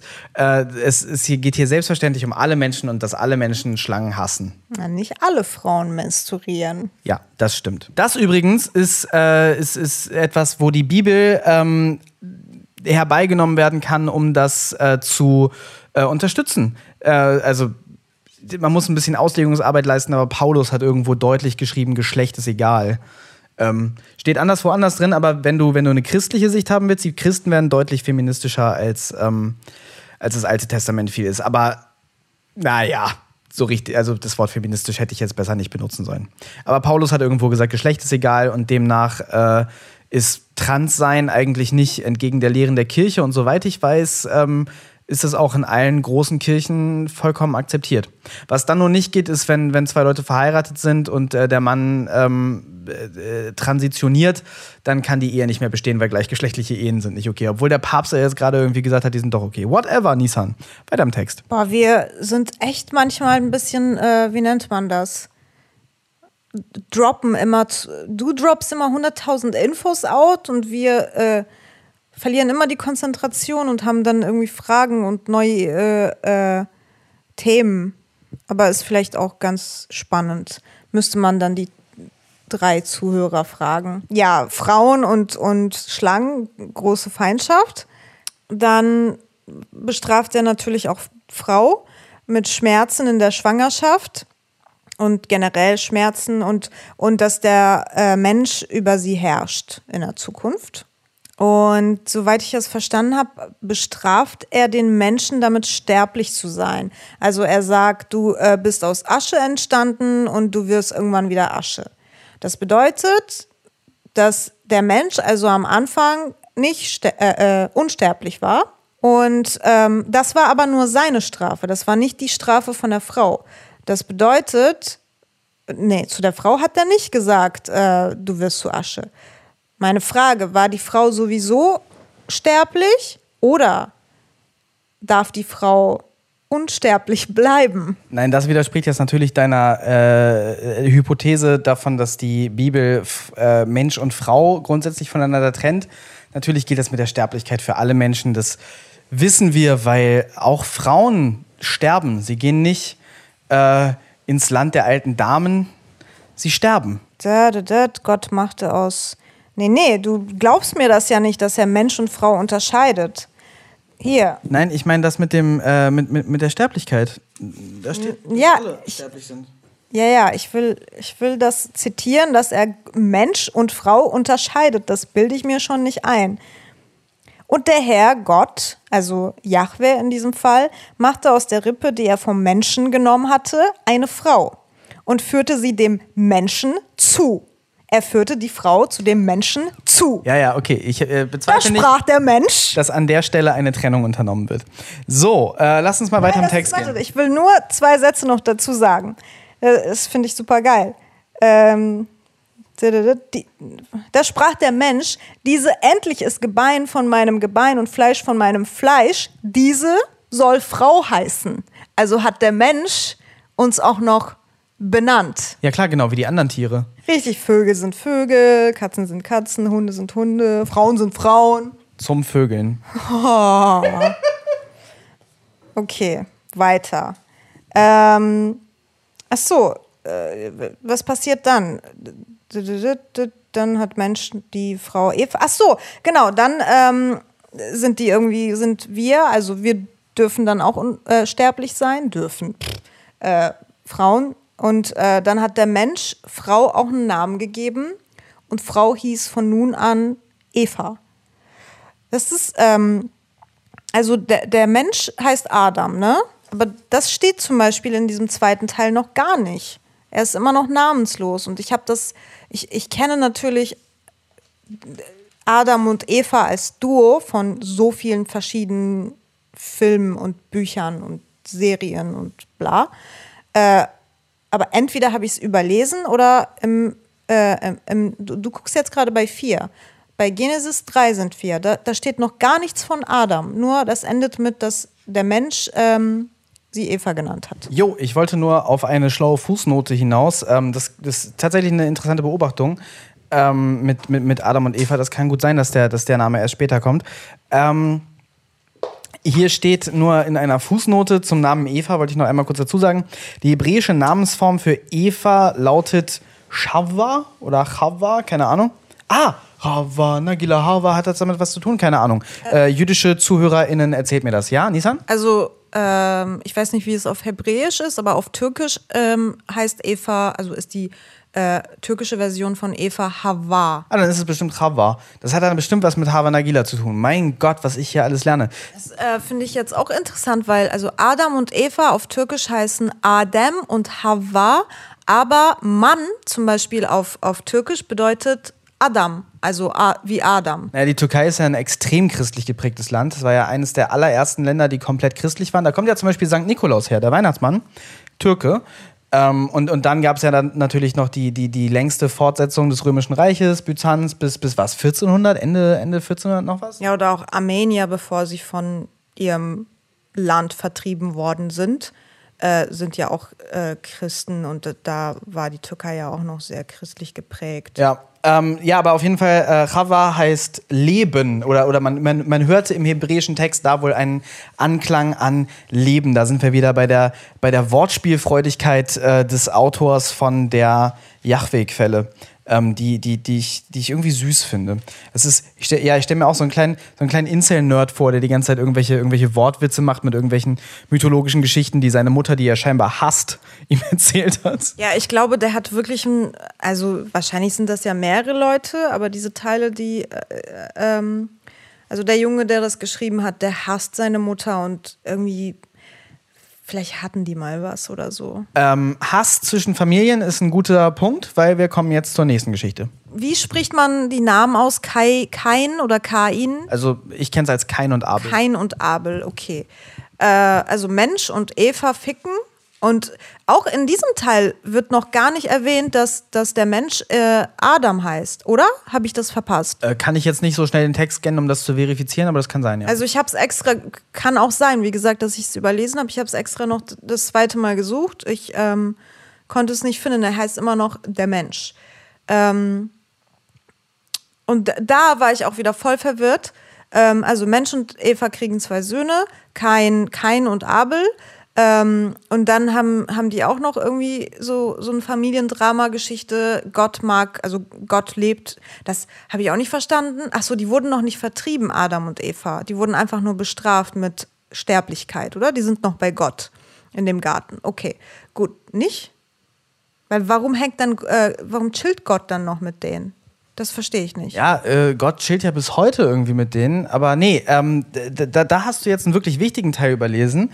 Äh, und zwar, und er vertrieb äh, den Menschen und ließ östlich vom Garten eben, und ich glaube, dass hier mit der Mensch auch tatsächlich beide gemeint sind, aber egal. Ähm, und er vertrieb den Menschen und ließ östlich vom Garten Eden die Cherubim sich lagern und die Flamme des zuckenden Schwertes, damit sie den Weg zum Baum des Lebens bewachten. Weil hier, das haben wir noch vergessen, es gab zwei, zwei Bäume, die falsch waren. Der Baum der Erkenntnis, von dem hat Eva gegessen. Es gab den Baum des Lebens, der hätte sie unsterblich gemacht. Die dumme Kuh hat falsch gewählt. Das verdanken wir alles äh, euch. Das ist ja so wie bei so Actionfilmen, der rote Kabel und der blaue Kabel oder wie bei Matrix. Und, und Gott sagt hier sogar noch irgendwo, äh, ich muss sie jetzt schnell vertreiben, damit sie nicht auch noch von dem anderen Baum essen. Weil Gott hier, äh, genau wie später in der Geschichte vom Turmbau zu, zu Babel, und es ist, wir sehen, es ist Yahweh. Yahweh ist sehr menschlich. Gott hat Angst, dass die Menschen auch Götter werden. Jetzt haben sie schon, äh, jetzt haben sie schon vom Baum der Erkenntnis ge gegessen und sind so schlau wie er. Jetzt dürfen sie auch nicht, äh, nicht auch noch für immer leben, weil dann sind sie genauso wie er. Ah, das habe ich aber total verpasst. Das ja. habe hab ich, glaube ich, nicht verstanden. In Genesis 3 ist das definierende Merkmal eines Gottes, äh, ist schlau und ähm, unsterblich. Aber wie interessant, so sei, dass wir seit wie viel tausend Jahren äh, versuchen, unsterblich zu werden. Schlau sind wir geworden, also eine Minderheit der Bevölkerung, aber halt schlauer als Tiere, so teilweise.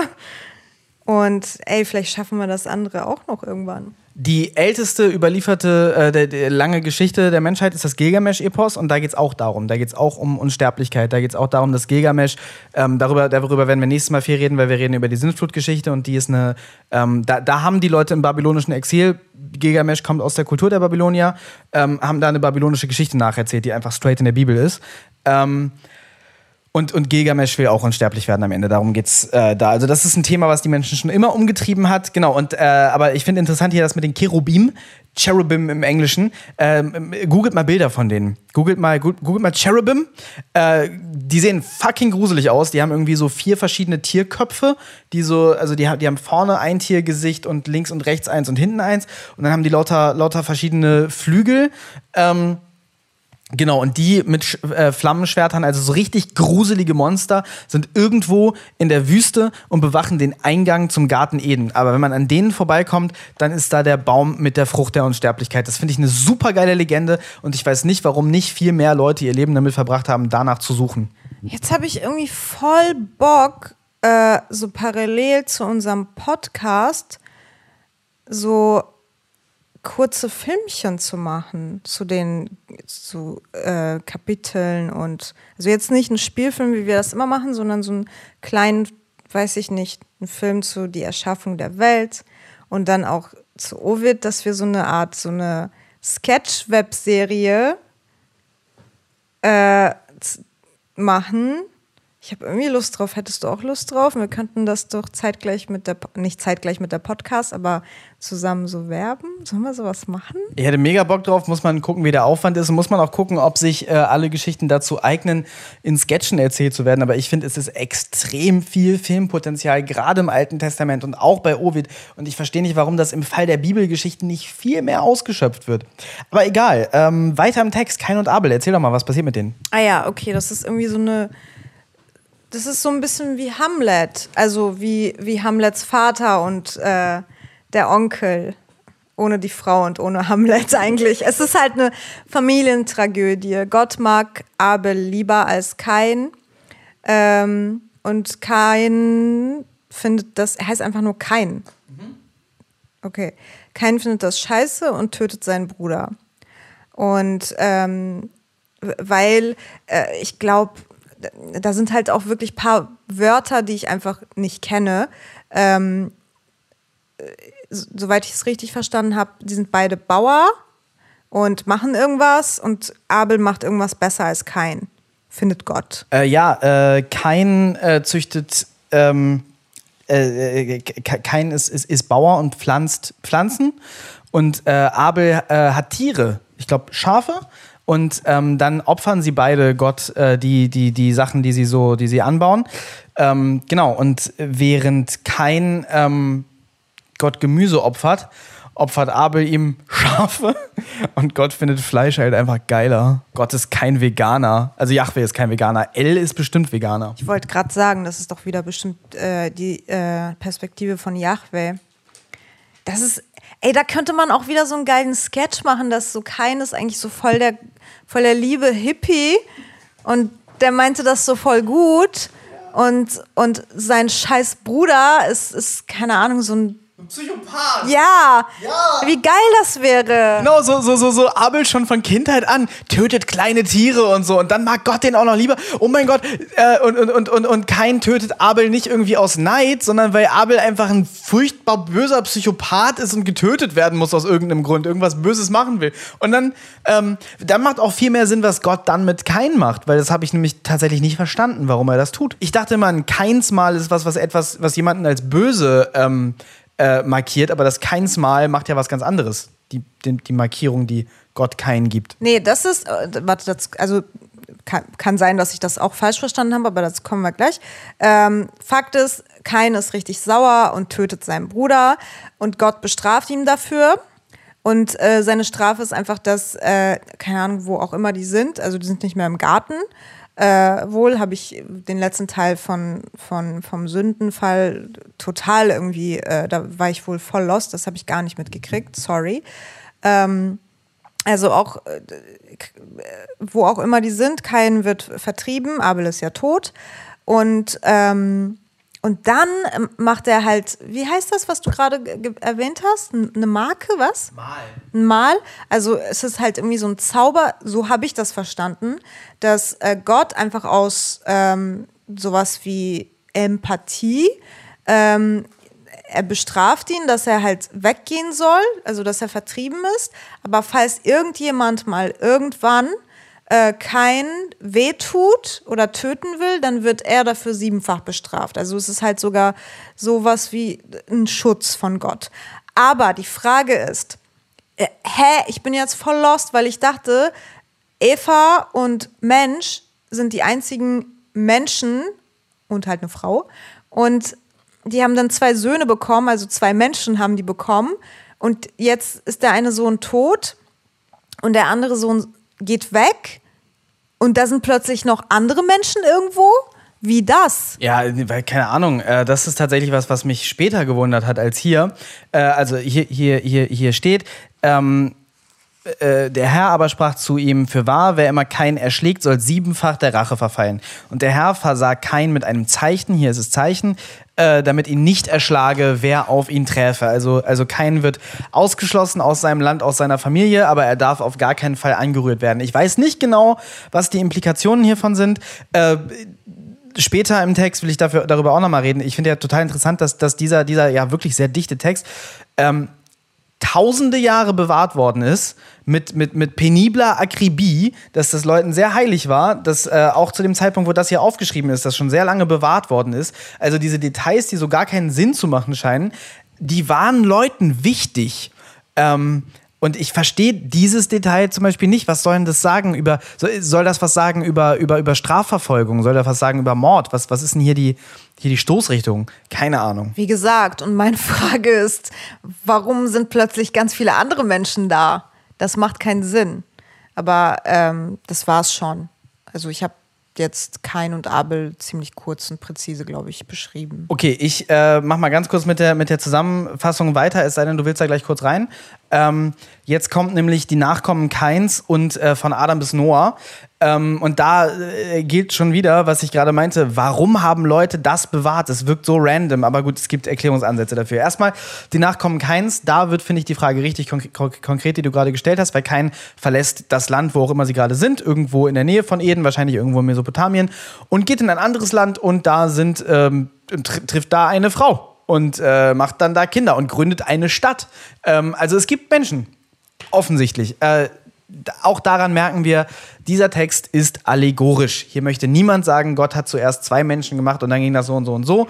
Hier äh, geht es darum, auf eine, auf eine ähm, metaphorische Art und Weise äh, sich zu erklären, wo alles hergekommen ist. Und wie gesagt, in der Schöpfungsgeschichte sind sie sehr nah, sehr nah an dem, wie wir uns das heute, heute erklären. Also das ist gar nicht so schlecht. Es waren offensichtlich sehr schlaue Menschen, die das gemacht haben.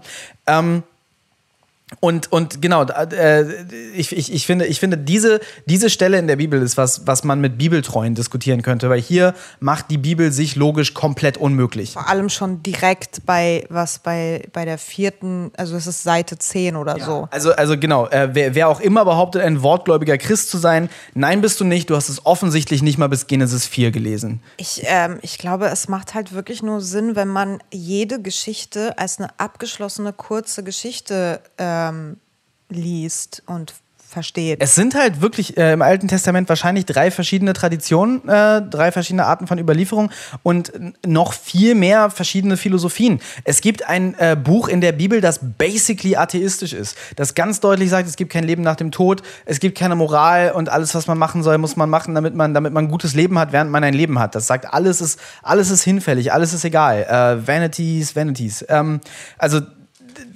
total interessant, weil das ja offensichtlich ganz viel oder allem anderen in der Bibel widerspricht. In diesem, in dem kompletten Buch wird Gott gar nicht erwähnt. Oder auch in dem, in dem Lied, in dem Hohelied Salomos. Da geht es einfach um Sex. Das ist eine explizite Beschreibung von Sex, die sich Christen irgendwo hin zu interpretieren versuchen, aber dann trotzdem zugeben müssen, ja gut, hier steht Brüste, hier steht, du hast schöne Brüste.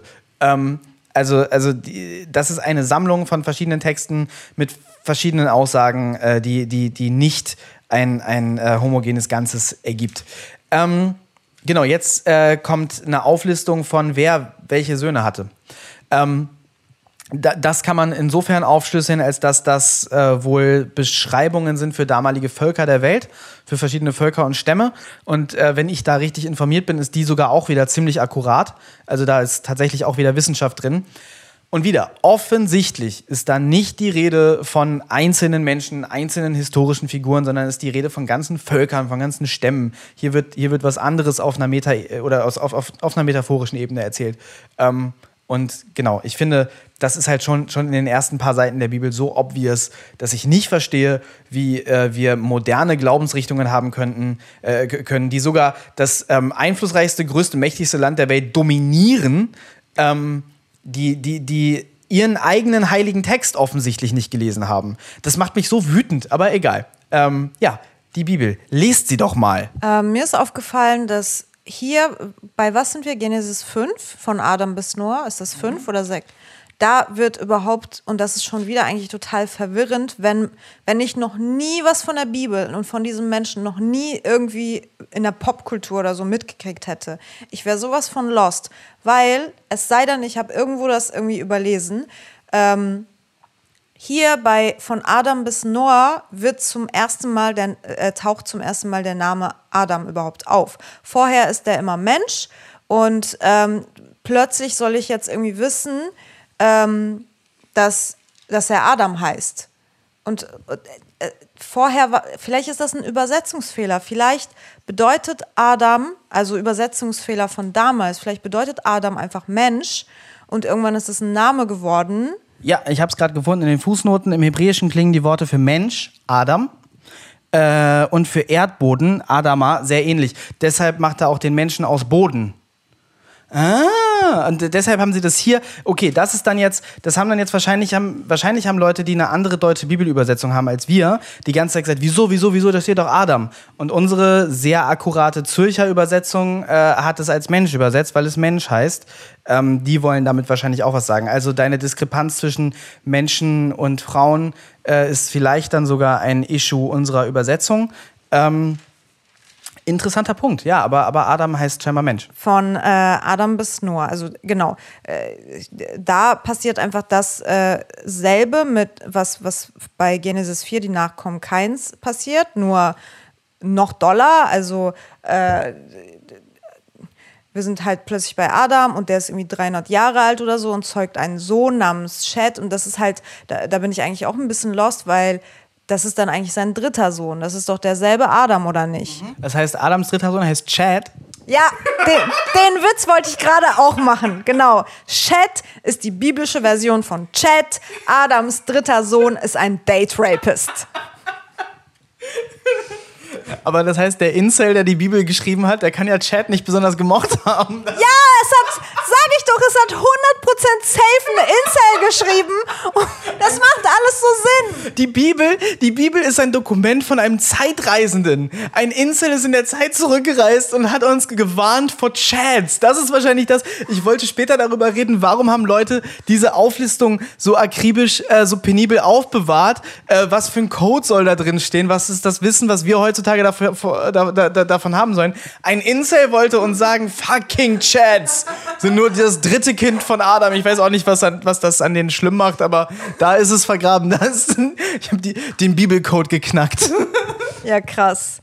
Ähm, ja, und dann geht das halt die ganze Zeit so weiter. Chad findet eine Frau und zeugt ein paar Kinder. Und, ähm, und die Kinder kriegen ein paar Menschen und ein paar Mädchen. Und, ähm, und das ist halt auch irgendwie war, da war ich auch kurz äh, ver verwirrt.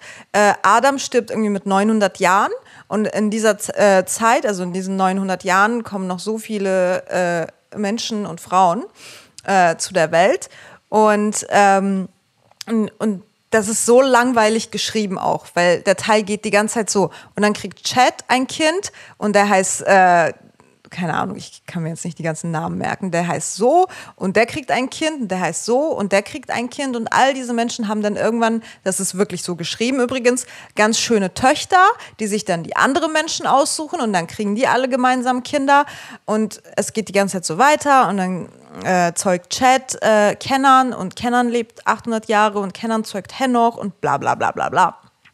Genau, die Frage ist wieder, woher kommen diese ganzen Menschen und Frauen und äh, warum leben die so lange? Tatsächlich, äh, Henoch, äh, hast du dir einen interessanten Namen zu äh, rausgeschrieben. Henoch äh, hat ein eigenes Buch, das glaube ich nicht in der Bibel ist, über das würde ich auch gerne irgendwann mal reden. Henoch wird, ähm, ist, wird, wird irgendwann der beste Freund von Gott und die chillen immer miteinander und dann sagt Gott irgendwann, Digga, lass doch mal bei mir chillen. Und dann nimmt er ihn mit in den Himmel und dann kommt Henoch zurück und erzählt vom Himmel und der Himmel klingt weird. Aber wie cool das wieder als Sketch wäre. Ja. Ich habe jetzt wirklich irgendwie, also es wird voll Aufwand, aber ich habe jetzt echt Lust bekommen, ich weiß nicht, wir könnten voll die YouTube-Stars werden damit vielleicht, Lars. Nissan, am Ende dieses Podcasts, es geht mir nicht darum, dass du die Bibel lesen sollst. Äh, am Ende dieses Podcasts wirst du mit mir an Bord sein, ähm, dass, wir, dass, wir, dass wir Bibelgeschichten verfilmen sollten. Aber äh, das, das wollte ich dir jetzt noch gar nicht sagen. Ja, ja, das habe ich mir sowieso gedacht. Das können wir uns halt wirklich nicht leisten gerade.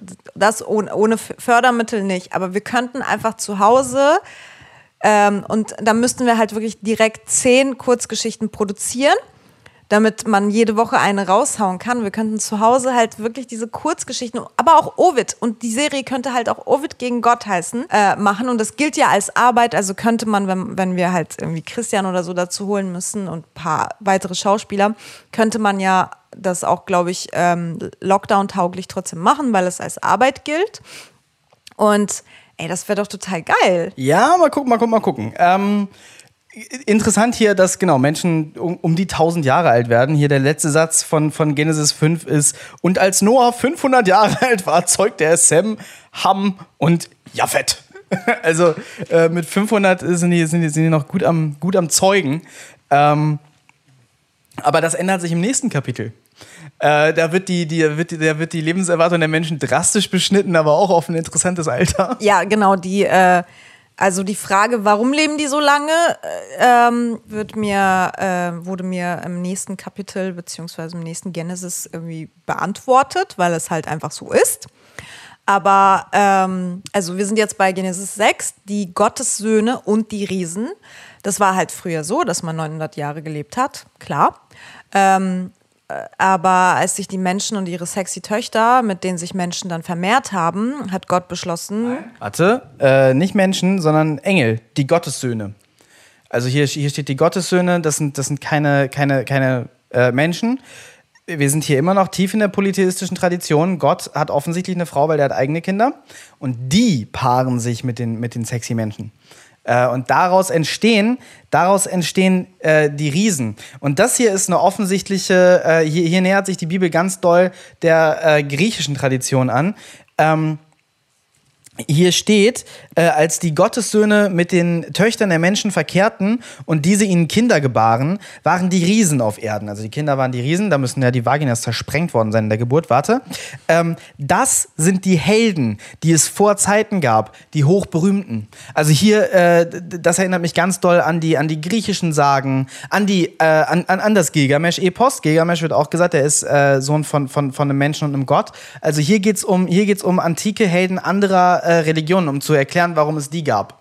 Die gab es, weil sich Gottes Söhne, Jahwes Söhne, Jahwe hatte, war auch sehr fruchtbar.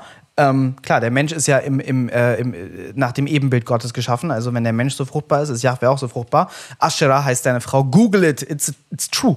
Ähm, genau. Äh, de dessen Söhne haben sich mit den Menschen äh, gepaart und das fand Gott nicht so gut. Ach so, also zwei Sachen dazu. Ich habe das überhaupt nicht verstanden, dass Gottes Söhne Gottes Söhne, also wirklich literally Gottes Söhne sind, dass Gott auch Söhne hat, ähm, weil das ist, das ist dann auch wieder neu.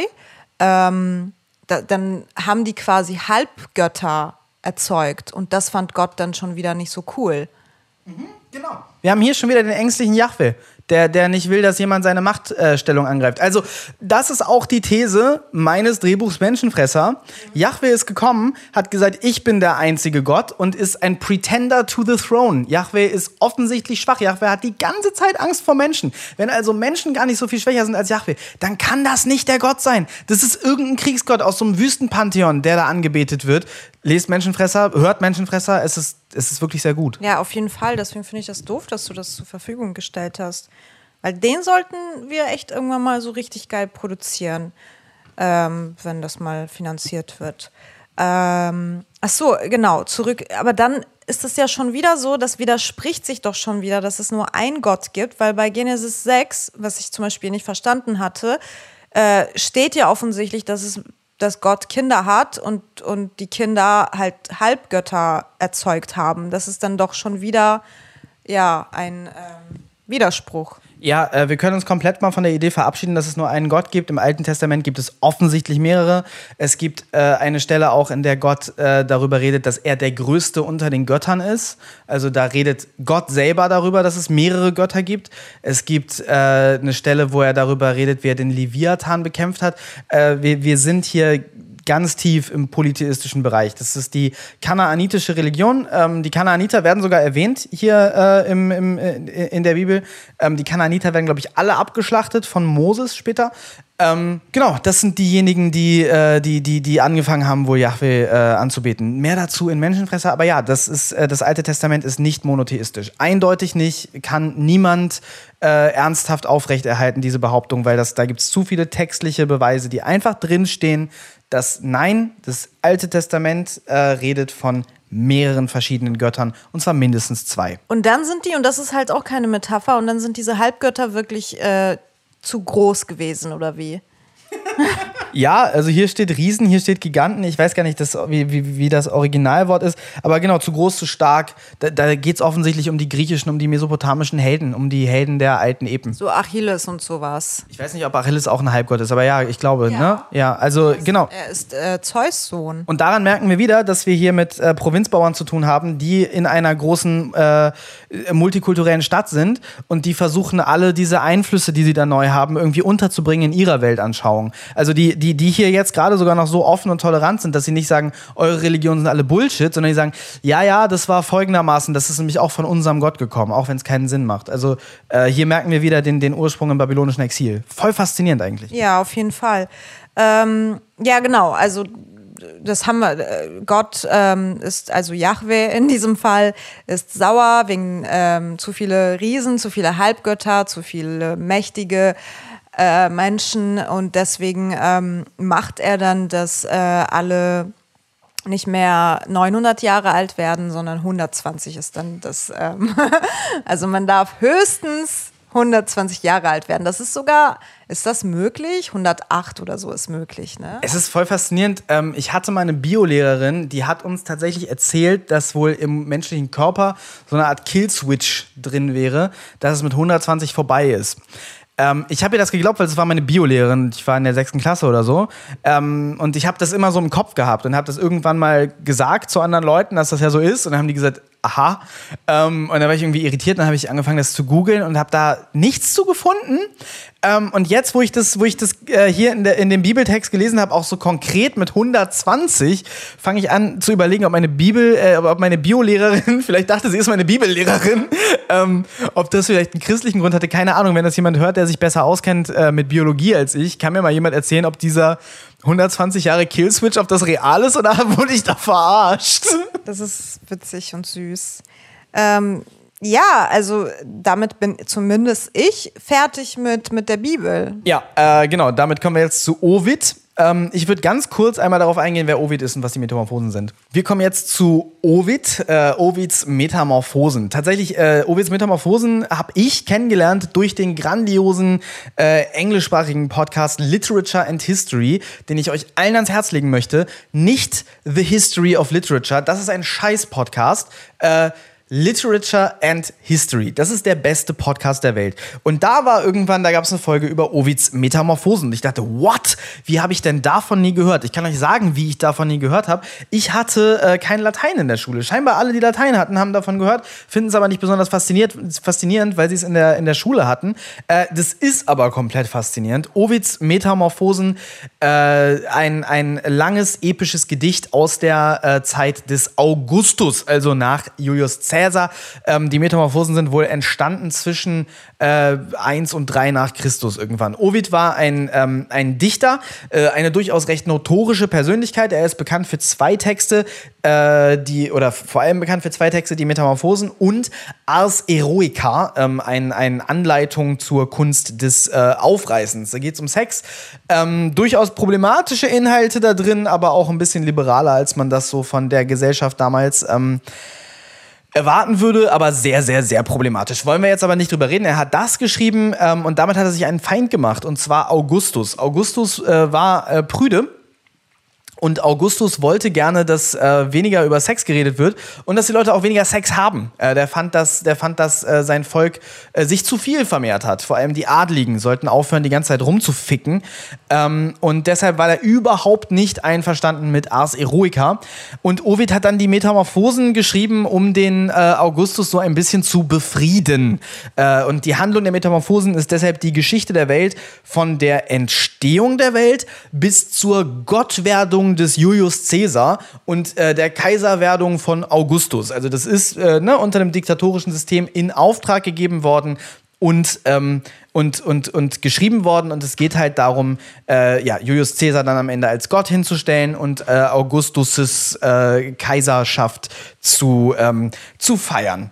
Ähm, das ist das ist Ziel dieses Buches und dazwischen ist eine sehr kreative Verdichtung von lauter traditionellen mythologischen Geschichten äh, Ovid, genau, notorischer, brillanter Dichter. Nissan, hast du dem irgendwas hinzuzufügen? Ich finde die Bibel viel leichter zu verstehen als Ovids Metamorphosen.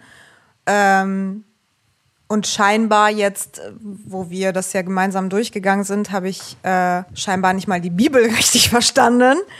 Und ich habe gerade äh, ein bisschen Angst, ehrlich gesagt, dass ich komplette Scheiße äh, aufgefasst habe, aber wir werden es sehen. An dieser Stelle, nämlich von Schöpfung bis Sintflut, sind sich Bibel und Metamorphosen wahnsinnig ähnlich. Ähm, inklusive der Tatsache, dass die Geschichte direkt vor der Schöpfung eine Geschichte über Riesen ist. Äh, die Giganten bei, bei, bei Ovid. Völlig andere Geschichte. Da sind wir eher beim Turmbau zu Babel. Aber äh, fand ich total krass, dass es äh, von der Schöpfung bis zur Sintflut in beiden äh, dann zu Riesen führt. Aber zwischendurch sind doch sehr deutliche Unterschiede. Erzähl doch mal. Okay, also es fängt an mit äh, Entstehung der Welt und des Menschen. Das ist halt wirklich super ähnlich.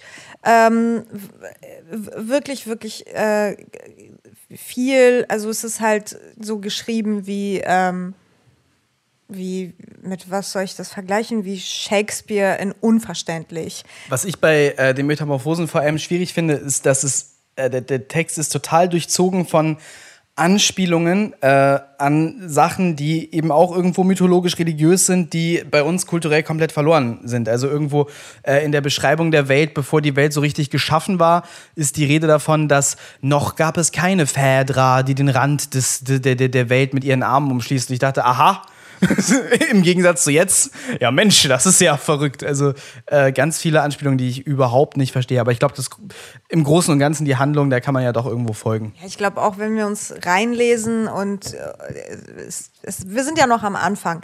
Ich hatte eher das Gefühl, dass ähm, zumindest bei dieser Entstehungsgeschichte, dass Ovid es vers zumindest versucht hat oder äh, es wissenschaftlicher zu machen, weil, ähm, weil in der Bibel ist es so, ja, ähm, am ersten Tag äh, hat Gott das und das gebastelt, am zweiten Tag dies und jenes, bla bla, äh, am vorle äh, vorletzten Tag Tiere und am letzten Tag Menschen, glaube ich, irgendwie so. Und, ähm, und bei Ovid ist es halt so, ja, die Elemente haben durch ihre Kraft, Feuer hat irgendwie äh, sich ausgebrannt und vorher war, war Chaos ähm, auf der Welt und, und äh, dann, äh, also es wirkt so, als hätte er es versucht, äh, mit mehr Sinn und Logik umzusetzen. Und, ähm, und das finde ich dann wieder interessant, dass ähm, dass es dann dadurch schwerer ist zu verstehen.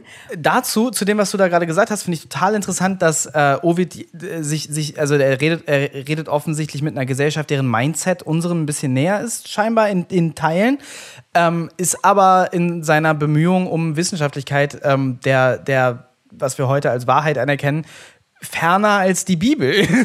Ich weiß halt nicht unbedingt ferner, aber nur wenn man wir erzählt, heißt es ja nicht, dass man automatisch äh, schlau ist. Also du hattest doch mal äh, in der Uni so einen Dozenten, der ja ständig irgendwie Fachbegriffe benutzt hat, damit die Schüler nicht mitkriegen, dass er nur dumme Scheiße labert. Also ich weiß, du hattest das mal für mich aufgenommen, deswegen kann ich so darüber reden, als wäre ich auch dabei gewesen. Ich habe Videos ge gesehen. Und ähm, so klingt ein bisschen Ovid. Äh, ja, hier am Anfang auf jeden Fall. Ähm, wobei ich glaube, dass das bei Ovid Humor ist. Ähm, und da kann ich, äh, das ist, kann ich auch festmachen an einer wesentlichen anderen Sache, auf die du, glaube ich, aber auch gleich eingehen möchtest. Ähm, also Ovid äh, spielt ein bisschen damit, dass er sagt, was weiß ich, wie die Welt entstanden ist. Ist das nicht relativ egal? Äh, vielleicht so. Also, ähm, ja. Vielleicht war der auch besoffen, als er das geschrieben hat. Ich glaube, Ovid war viel besoffen. Ähm, aber ja, also während, während, während in, der, in der Bibel diese Reihenfolge halt wirklich, ich bin da beeindruckt von, wie nah die dran sind. Und über tausend Jahre später ist Ovid so ganz weit weg von allem. Ja, aber ich, ich finde es cool, dass er halt über die vier Elemente äh, schreibt und auch. Die Quatsch sind. Was für vier Elemente? Ah, egal. Ja, aber ähm, äh, er, er beschreibt Gott als eine also er beschreibt die Natur als ein anderer Gott. Also, nee, wie, wie hat er das beschrieben? Irgendwie Gott, nee, die Natur und ein schwächerer Gott. Also, ähm, bei ihm gibt es auf jeden Fall nicht nur einen Gott. Und sogar der schwächere Gott, der, glaube ich, auf, ähm, auf, die, auf, auf den Bibelgott, ähm, nee, ist, ist nicht damit der Gott aus der Bibel gemeint? Also, Ovid sagt, es gibt einen Schöpfergott. Ähm, er sagt, ich habe keine Ahnung wer, er benennt ihn nicht. Ähm, er sagt sogar ganz konkret, dass er nicht weiß, wer das ist. Ich weiß nicht, ob Ovid da irgendwie beeinflusst ist von Leuten von ganz woanders. Ähm, oder, oder ob das aus der eigenen Tradition hervorgeht. Aber also Schöpfergötter gab es ja auch eben bei den, bei den Mesopotamiern und dann bei den Kanaanitern.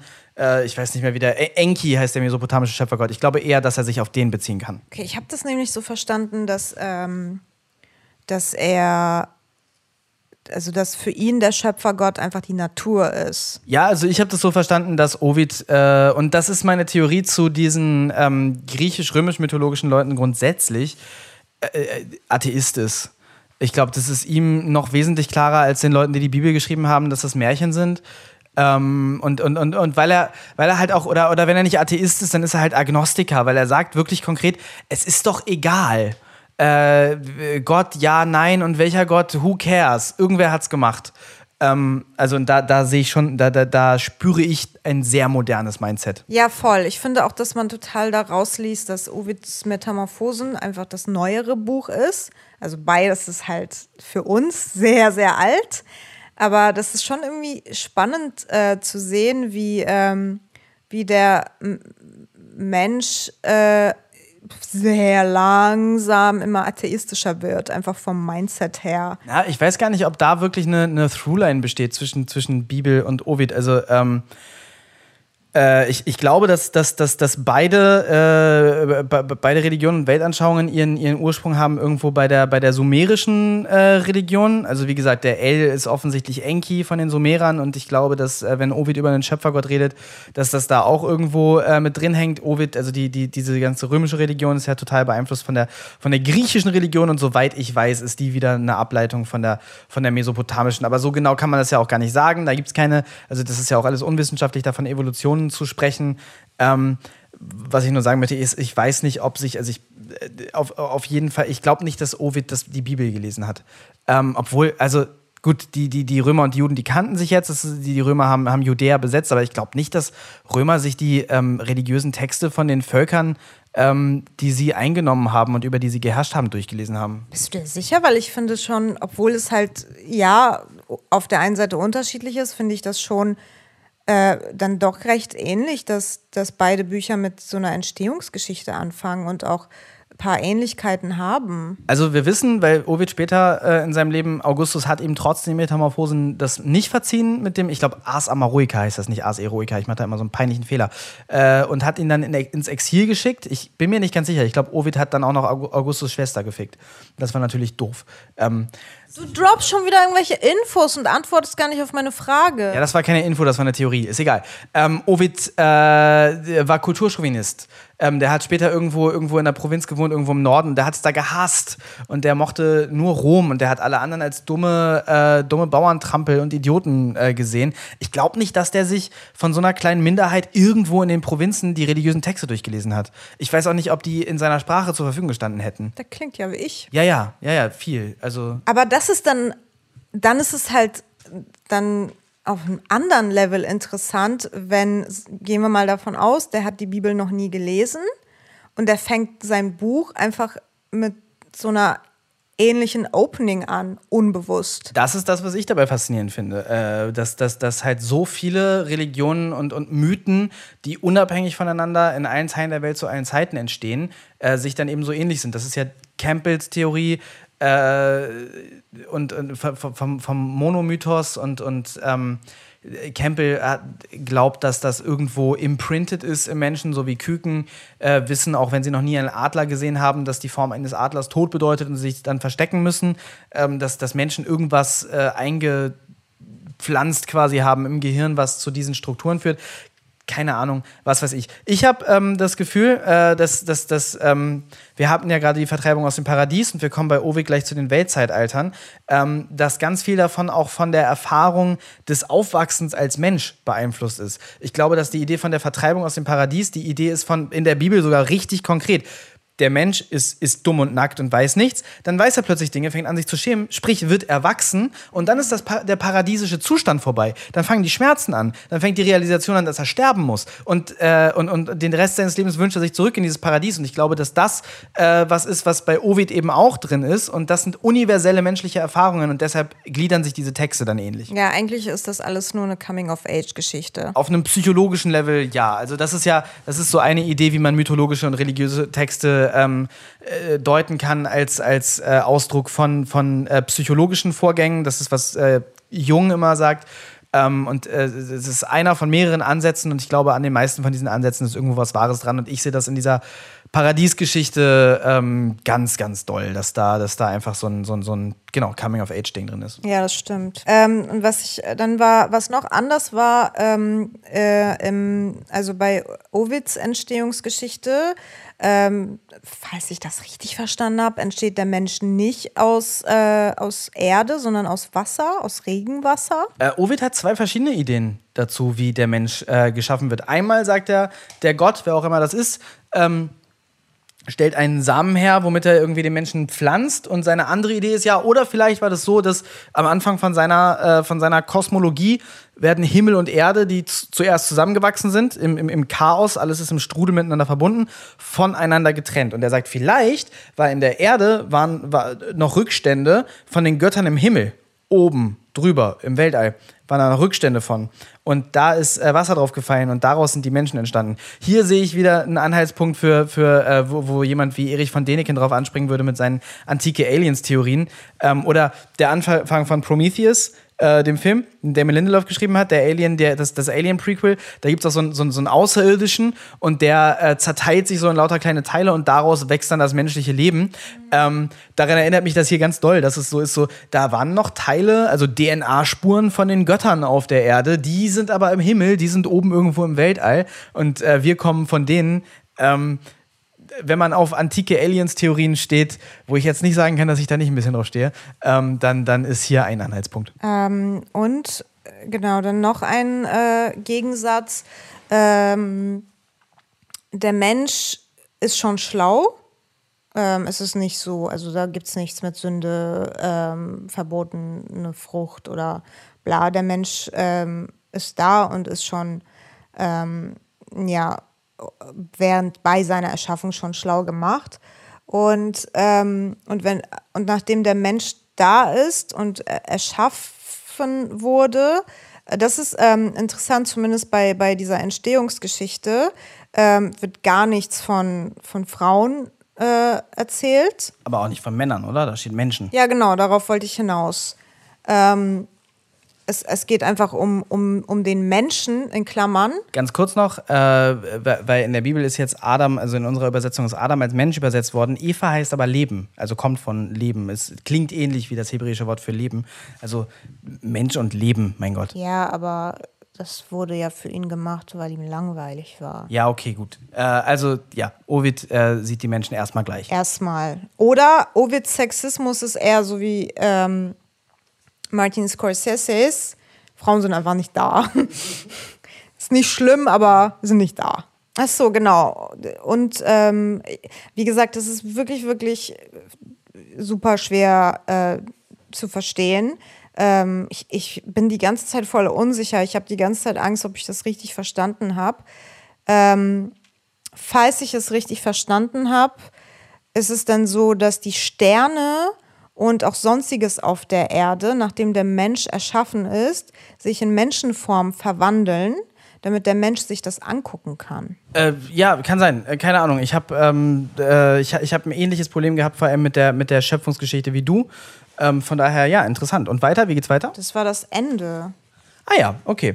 Ähm, gut, und was, was ist die nächste Geschichte? Und während die übrigen Lebewesen nach vorn geneigt zur Erde blicken, ach nee, also so Tiere gucken eher auf den Boden und äh, gab er dem Menschen ein emporblickendes Antlitz. What the fuck ist ein Antlitz? Gesicht. Aha.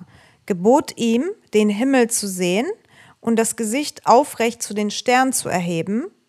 So nahm die Erde, die eben noch roh und gestaltlos gewesen war, verwandelt die bisher unbekannten menschlichen Formen an. Dann kommt die Geschichte der vier Weltalter und da sehe ich wieder so diese, diese Geschichte vom Erwachsenwerden. Aber genau, ähm, die vier Weltalter, das kommt, glaube ich, aus dem Griechischen. Äh, die lameste Geschichte hier drin, finde ich, äh, kann man auch wegschmeißen.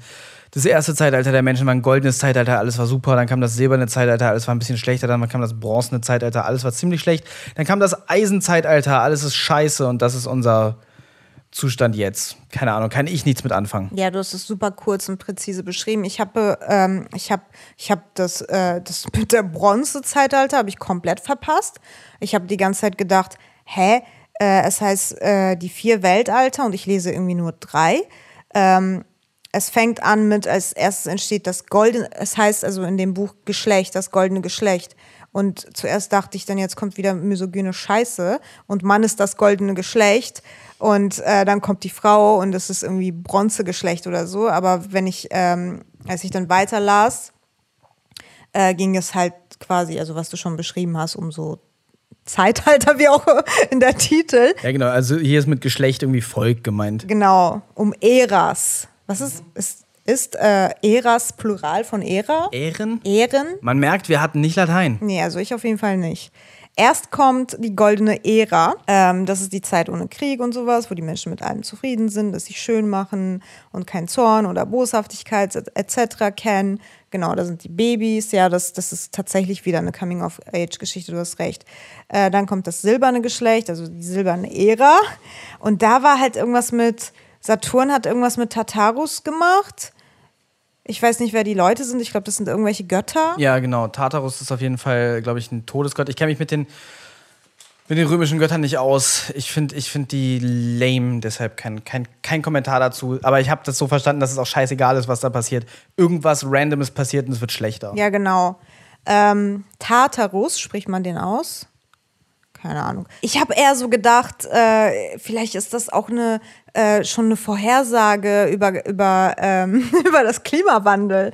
Weil in der silbernen Ära ähm, und das dann halt dann darüber hinaus, über die Coming-of-Age-Geschichte, erleben sie zum ersten Mal die Hitze und sowas. Ähm, hierzu ganz interessant, dass es gibt die Theorie, dass da, wo die Sahara ist, so eigentlich ist, wo die Menschen mal hergekommen sind und dass sie da weg mussten, weil da eine Wüste entstanden ist und vorher war da, war da gutes Klima und so. Also vielleicht hat sich da irgendwie eine menschliche Erinnerung gehalten, dass erst war alles schön, dann wurde es ganz heiß und man musste weg. Aber ja, er sagt, es wird ein bisschen schlechter und dann wird das Klima halt scheiße. Dann wird es dann entweder zu heiß oder manchmal zu kalt.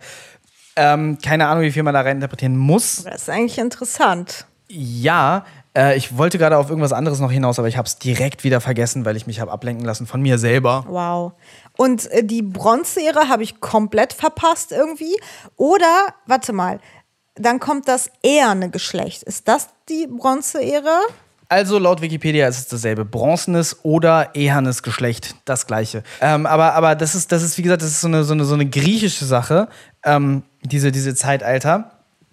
Äh, Und die Ägypter hatten die gegenteilige Auffassung. Die Griechen hatten also diese Auffassung, dass alles immer schlimmer wird, dass die Welt immer schlechter wird. Die Ägypter haben gesagt, die Welt wird immer besser und irgendwann ist das göttliche Zeitalter oder so erreicht. Ich kann nicht viel darüber sagen, weil ich mich mit ägyptischer Mythologie noch so gut wie gar nicht beschäftigt habe. Aber das ist eine Sache, die ich weiß, dass ähm, nicht alle zu äh, antiken Zeiten der Auffassung waren, dass alles immer schlimmer wird. Aber dieser Pessimismus, ähm, den hat auf jeden Fall Ovid hier auch. Ovid ist einfach ein äh, Teenager. Ey, kann das sein, dass äh, George R. R. Martin Ovids Metamorphosen irgendwie mag? Alle mögen Ovids Metamorphosen, allen voran zum Beispiel Shakespeare, der da lauter Plots geklaut hat. Weil ich habe dann bei diesem, äh, die vier Weltalter, äh, als es halt dann gegen Ende kommt, diese ganzen äh, Ehren, Äras, keine Ahnung, die paar, die wir dann auch verpasst haben, geht es dann halt wirklich äh, am Ende um den Krieg zwischen äh, Eis und Feuer. Und ähm, das fand ich auch, musste ich an Game of Thrones denken. Ähm, und habe mich, äh, und da wird halt viel über, über das Wetter, ähm, dass, sich, dass sich das einfach gegenseitig, ähm, wie nennt man das? Das ist voll krass, dass das tatsächlich so ein bisschen klimawandelmäßig ist, ne? Ja. Dass, dass, dass die, die, die, die Zeit immer schlechter wird, weil das Wetter immer schlechter wird. Ey, ne? Vielleicht, vielleicht jetzt gerade finde ich es creepy, wo du es gesagt hast. Ja, das ist entweder voll progressiv oder wir wiederholen gerade irgendwas in viel schlimmer. Oder äh, die Menschen, äh, sind, äh, Gesellschaften sind vielleicht schon immer davon traumatisiert worden, dass sich ähm, klimatische Verhältnisse verändert haben. Ähm, und, und deshalb ist das in dieser, in dieser kulturellen Erinnerung drin, dass es schlimm ist, wenn das Wetter anders wird. Na, man reagiert ja auch schon körperlich drauf. Also zum Beispiel ähm, hatte ich mal eine Bekannte, die äh, ist in Sibirien aufgewachsen und ist, glaube ich, mit fünf, sechs Jahren oder so nach, nach Deutschland äh, mit ihrer Familie ausgewandert. Und das finde ich ein bisschen witzig, weil ich aus der Türkei komme und Deutschland war einfach zu äh, äh, heiß für die und ihre Familie und die hatten einfach Narben im Gesicht bekommen, weil der Körper darauf reagiert hat und sie einfach nicht daran gewöhnt waren. Ich hatte das ja so ähnlich, nicht so extrem, weil die Türkei in Deutschland jetzt nicht so extrem äh, anders ist. Äh, dass mein Körper erst komplett drauf reagiert hat, wie, wie kalt es hier ist. Habe mich dann nach drei, vier Monaten daran gewöhnt. Aber diese Bekannte, die hatte dann für immer eine Narbe im Gesicht, so dass ihre Haut halt so mega trocken äh, wurde. Und ähm, ja, das hat, ist jetzt komplett random eine andere Story, aber irgendwie finde ich, passt das auch dazu, dass, dass man schon körperlich drauf reagiert, auf so einen, so einen Klimaschock quasi. Ähm, also da auch wieder ähm, die universellen menschlichen Erfahrungen, aus denen dann vielleicht doch auch die ähm, Ähnlichkeiten von mythologischen und religiösen Texten äh, herrühren. Einfach das äh, Menschsein eine gemeinsame Erfahrung doch ist auf dem, auf dem most basic Level, egal wo und egal wann. Oh, das war ein bisschen süß. Ähm, genau, und erst irgendwie hat er über irgendwelche epische Kriege geredet. Ich dachte so, ich lese jetzt äh, Game of Thrones oder Herr der Ringe oder sowas. Und dann äh, wurde das so ein bisschen Grimms-Märchenmäßig, wo auch äh, in, in diese böse Zeitalter er dann halt über so Intrigen und sowas geschrieben hat, über so irgendwelche böse Stiefmütter, die ihre äh, Stieftöchter vergiften oder, oder Väter, äh, Schwiegerväter, die ähm, ihre Schwiegersöhne töten und Brüder um den Thron kämpfen und solche Sachen. Also Game of Thrones kommt noch. Ein Teil äh, der Metamorphosen heißt, auf, äh, nennen, nennen, sie auf Englisch The Little Iliad.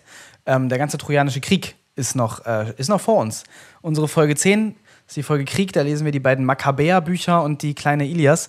Ähm, aber ich habe das Gefühl, dass das acht Folgen werden, weil ähm, wir, wir jetzt schon über diese ganzen kleinen Geschichten so viel zu erzählen haben. Siehst du, wie dicht diese Texte sind? Ich liebe das. Ja, voll. ich sehe auch, dass, dass ich tatsächlich ähm, von dieser Kapitel mehr äh, beeindruckt war als du. Ja, die Weltalter interessieren mich nicht. Aber ich finde, äh, du, du, du, also weil, deshalb habe ich sie so überflogen, weil ich habe das auf Englisch schon mal, ich habe eine Hörbuchversion von der englischen äh, Version gehört, weil wir haben einen Film gemacht, der auf den Metamorphosen basiert. Covid-Metamorphosen kommt dieses Jahr zu Weihnachten raus.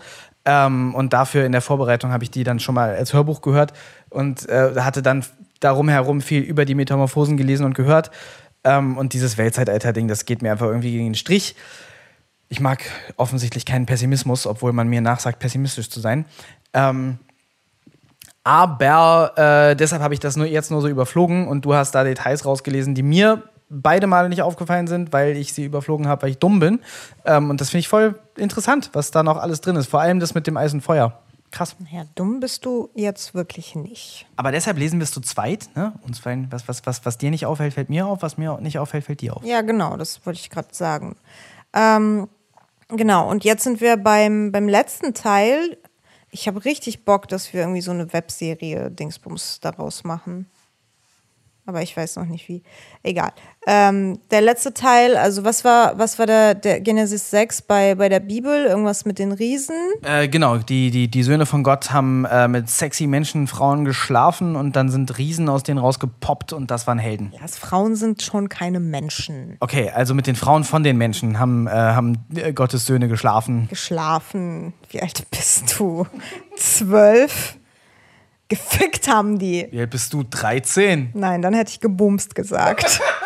Jedenfalls sind wir jetzt äh, bei einer ähnlichen Titel und das heißt die Giganten.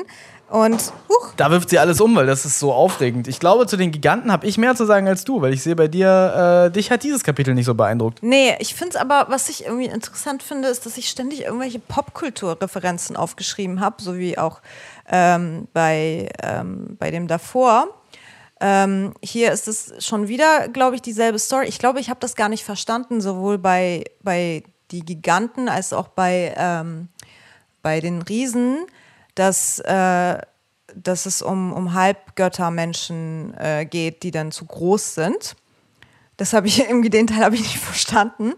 Und ähm, ich habe nur verstanden, dass men die Menschen wieder bestraft werden. Aber äh, ich habe geschrieben, Gott ist äh, nicht Gott wie aus der Bibel, sondern er ist Ariels Vater, weil er schmettert einen Blitzstrahl. Naja, Zeus. Zeus hat Blitzstrahlen geschmettert. Genauso wie, äh, wie heißt der nochmal hier in Deutschland? Ariels Vater. Nee, das ist Poseidon tatsächlich. Stimmt! Ja, ja. Äh, nee, aber, aber das mit den, mit den, mit den Blitzstrahlen, das ist natürlich, ja klar, das ist natürlich Zeus. Das, das, haben, die, das haben die Hauptgötter in vielen von diesen, von diesen äh, westeuropäischen Religionen gemacht. Halt, wie heißt der denn bei uns? Donnerstag, hier, äh, Thor. Ach so, ich, ich wusste das gar nicht, dass Zeus sowas gemacht hat. Ich, das Einzige, was ich über Zeus weiß, ist, glaube ich, dass er sich in Tiere verwandelt hat und all diese ganzen Götter erzeugt hat, weil Frauen sind ja nicht Menschen, deswegen muss man sich ja als Tier verkleiden, um sie dann zu verführen. Klar, jetzt macht das so Sinn. Ja, tatsächlich ist Zeus ein zoophiler Serienvergewaltiger und äh, Hera kommt dann oft hinterher und bestraft seine Vergewaltigungsopfer. Also die Götter im Griechischen sind sehr, sehr unsympathisch und da kommen wir noch zu. Ähm, aber genau, jetzt erstmal hat er Blitze geschleudert. Genau, der hat äh, Blitze geschleudert. Ich, war- ich habe nicht verstanden, warum, aber ich nehme an, es ist die, es ist genauso wie. Du weißt warum? Äh, ja, ja, ja, aber da, da, da, dazu gleich, ich wollte noch was sagen zu den Hauptgöttern und den Blitzen. Ähm, hier sehen wir die, hier sehen wir auch die, die, die, die Unterschiede in, ähm, in, in, äh, in der Natur, wo die, wo die Leute jeweils wohnen. Der Gott im Alten Testament ähm, ist ganz viel, äh, wird ganz viel interpretiert und äh, bietet dafür, dazu viel Anlass als Vulkan. Es ist oft die Rede davon, Moses kriegt die, die zehn Gebote auf einem brennenden Berg. Äh, Gott bestraft Völker, die er nicht mag, indem, indem Flammenmeere auf sie äh, sich ergießen, also Lava. Also ein ausbrechender Vulkan. Die haben also in einer vulkanischen Region gelebt und man glaubt sogar den Vulkan zu kennen, der die konkrete Inspiration für den Gott der Bibel war. Ähm, das ist die große Naturgewalt, von denen die Menschen damals beeindruckt waren, die sie äh, da umgesetzt haben, während äh, die, die äh, Menschen dann eher hier in, ähm, in Richtung äh, weiter, weiter im Norden äh, offensichtlich beeindruckt waren von, von Unwettern, wie Gewittern. Und deshalb hat der Hauptgott dann Blitze geschleudert. Ja, und dann sind irgendwie alle Menschen tot. Das fand ich eigentlich ähm, ein schönes Bild. Ich habe mir das dann, also das wird dann so beschrieben, dass alle Menschen dann tot sind und dann entstehen dann neue Menschen aus dem Blut der Menschen, die gestorben sind.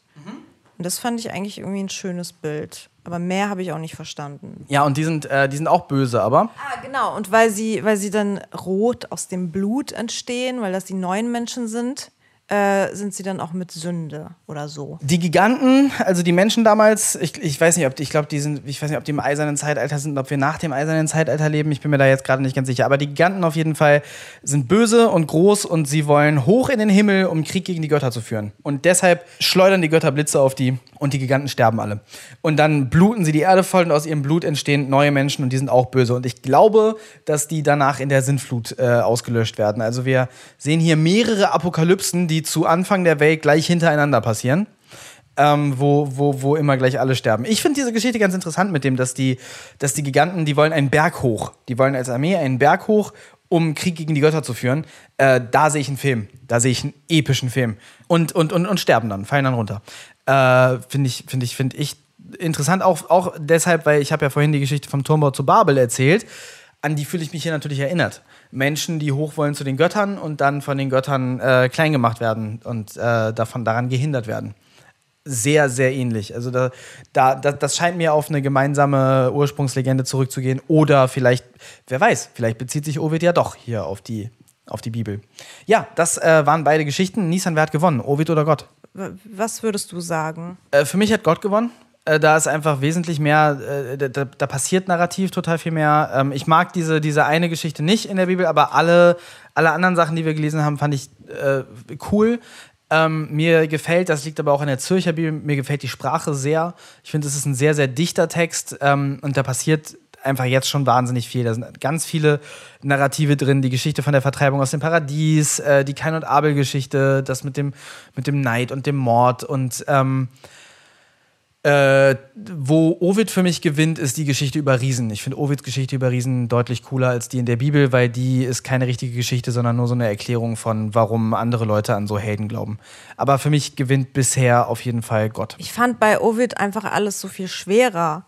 Ich fand's ähm, ich finde, ich musste mich viel mehr für Ovid anstrengen als für Gott. Und auch als wir, oder als ich, was ich jetzt, glaube ich, zum zehnten Mal bei diesem Podcast sage, über Sketche drehen und sowas geredet habe, konnte ich mir bei, bei, bei den Bibelgeschichten, die wir vorher gelesen, vorbereitet haben, voll viele Sketche vorstellen. Und bei, bei den Ovid-Sachen dachte ich so, nee für, nee, für die Ideen braucht man schon Millionen Budgets, das können wir nur so richtig episch machen. Und allein dafür kriegt Ovid schon eigentlich einen Punkt von mir, weil es halt mich schon, ich musste mich mehr anstrengen dafür. Ähm, aber ich glaube, äh, trotzdem hat bei, äh, bei diesem Teil Gott für mich gewonnen, ähm, weil es ja, weil ich, ich kann es mir nicht vorstellen, dass Ovid die Bibel nicht gelesen hat, weil es halt wirklich dann doch äh, teilweise origineller war und, ähm, und man nicht, ähm, ich, ich nicht, äh, ähm, wie heißt es? Also es, die, äh, die Geschichten bei, bei Ovids Metamorphosen fühlen sich halt so an, dass, dass die einfach ähm, von, von, von den Geschichten aus der Bibel halt inspiriert sind, ob es so ist oder nicht. Es, es fühlt sich einfach an wie ein Abklatsch, zumindest am Anfang.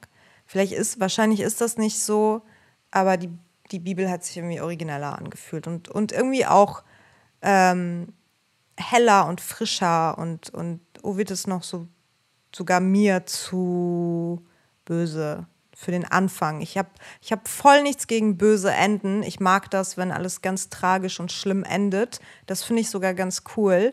Aber ähm, beim Anfang, finde ich, muss es ein bisschen, nicht, dass die Sachen in der Bibel total schön sind, aber es fängt einfach heller an alles. Ich höre bei Ovid auch einen großen Zyniker.